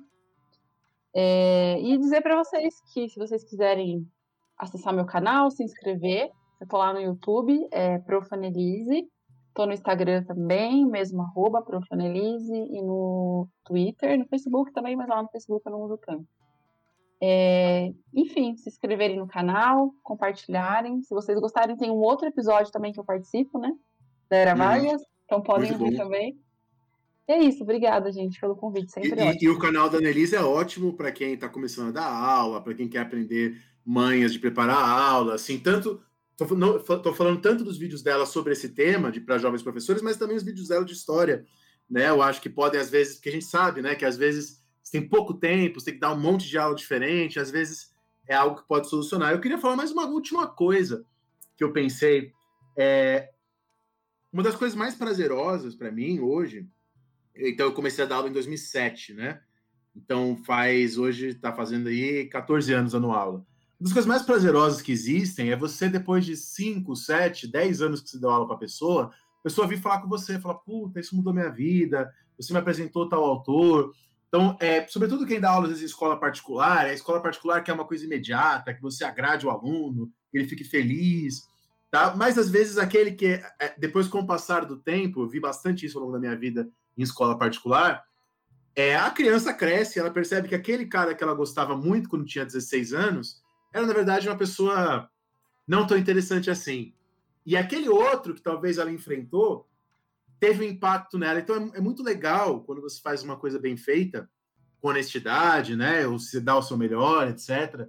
E, e esse reconhecimento a longo prazo, né? Então, para que isso seja algo que vocês pensem também. Não ficar só, às vezes, querendo uma coisa muito curta ali, mas que depois já era, né? Um pensamento um pouco mais calmo, tranquilo, entendendo o que você está fazendo, com consciência, né, do que você está fazendo. Não sei se eu fui muito prolixo nessa fala. Acho que não, Dani. Eu acho que é importante isso, né? Eu tive, tive um professor que me ensinou isso. Falou que aquele professor que ele é todo faz tudo certinho, muito dentro de tudo, assim, né? Ele é facilmente esquecido. E, os professores que vão ser lembrados são os professores que uma, galera gosta pra caralho e outra odeia pra caralho, né? Porque você gera esse incômodo, assim. E esse, esse é o ponto final da minha preparação de aula. E eu brinco isso com os alunos, né? Isso é uma piada interna entre a gente. Mas você precisa sair da minha aula incomodado. né, incomodado comigo, incomodado com a aula. E é essa coisa da minha raiva, né? Eu preciso transferir ela para você. Você precisa sair da minha aula tão puto quanto eu para ela ter tido o efeito que pelo menos eu espero dela, de gerar esse incômodo. O Simon Scama, nesse livro sobre a história da Revolução Francesa, Os Cidadãos, que eu estou mostrando aqui para as pessoas, mas é o podcast, então ninguém está vendo, mas o Scama ele fala que a função da história é não deixar os poderosos dormirem, né? Então, é, uma, é o que a Fia está falando, né? Fazer as pessoas, na hora de deitar a cabeça, pensar, mas caramba, a Revolução Industrial foi foda, né? Caramba, né? É fazer, tá, tirar o soninho um pouquinho das pessoas, mas não muito, né? Porque dormir é importante para sua saúde. Teve um aluno essa semana que me falou assim, estava ensinando as ideologias do imperialismo e ele falou: "Nossa, professora, mas tudo que a gente achava que era uma coisa, você vem aqui e fala que é outra. Nossa, tá tudo diferente". E eu falei: "Nossa, peraí, que eu vou gravar essa, esse momento que você falou, porque é isso que eu quero, gente. É isso que a gente quer. Então vou me incomodar mesmo, que eu acho que é para incomodar mesmo que a gente tá aí, né? eu, eu sempre uso o Tom Zé, né? O Tom Zé no Estudando Samba, que é o disco que o Tom Zé mais gosta dele e ele fala que ninguém entendeu. Né? Aí tem uma música que ele fala, né? Eu tô te explicando, é para te confundir, eu tô te confundindo, é para te esclarecer. Esse é o mote fundamental do meu lecionar. O tempo todo. E tava no seu perfil do Orkut, né? Isso eu lembro. É, eu nunca tive um Orkut, Dani, então essa nem de piada você vai conseguir ter. Eu pulei essa na, na minha vida. Eu era um rebelde. Eu queria ser um adolescente descolado que não tinha redes sociais. é isso então, minha gente. Muito obrigado por quem escutou a gente até aqui. Não esqueçam de acompanhar nós lá no nosso Instagram do História Pirata, arroba História Pirata, tudo junto. E eu quero que vocês comentem né, no post do programa de hoje duas coisas. A primeira coisa é Murilo e a segunda coisa é quais foram seus erros, quais foram seus acertos, para que a gente possa continuar essa nossa conversa lá no nosso Instagram. É isso, minha gente bonita. Muito obrigado, tamo junto e até o próximo programa. Falou, pirataria!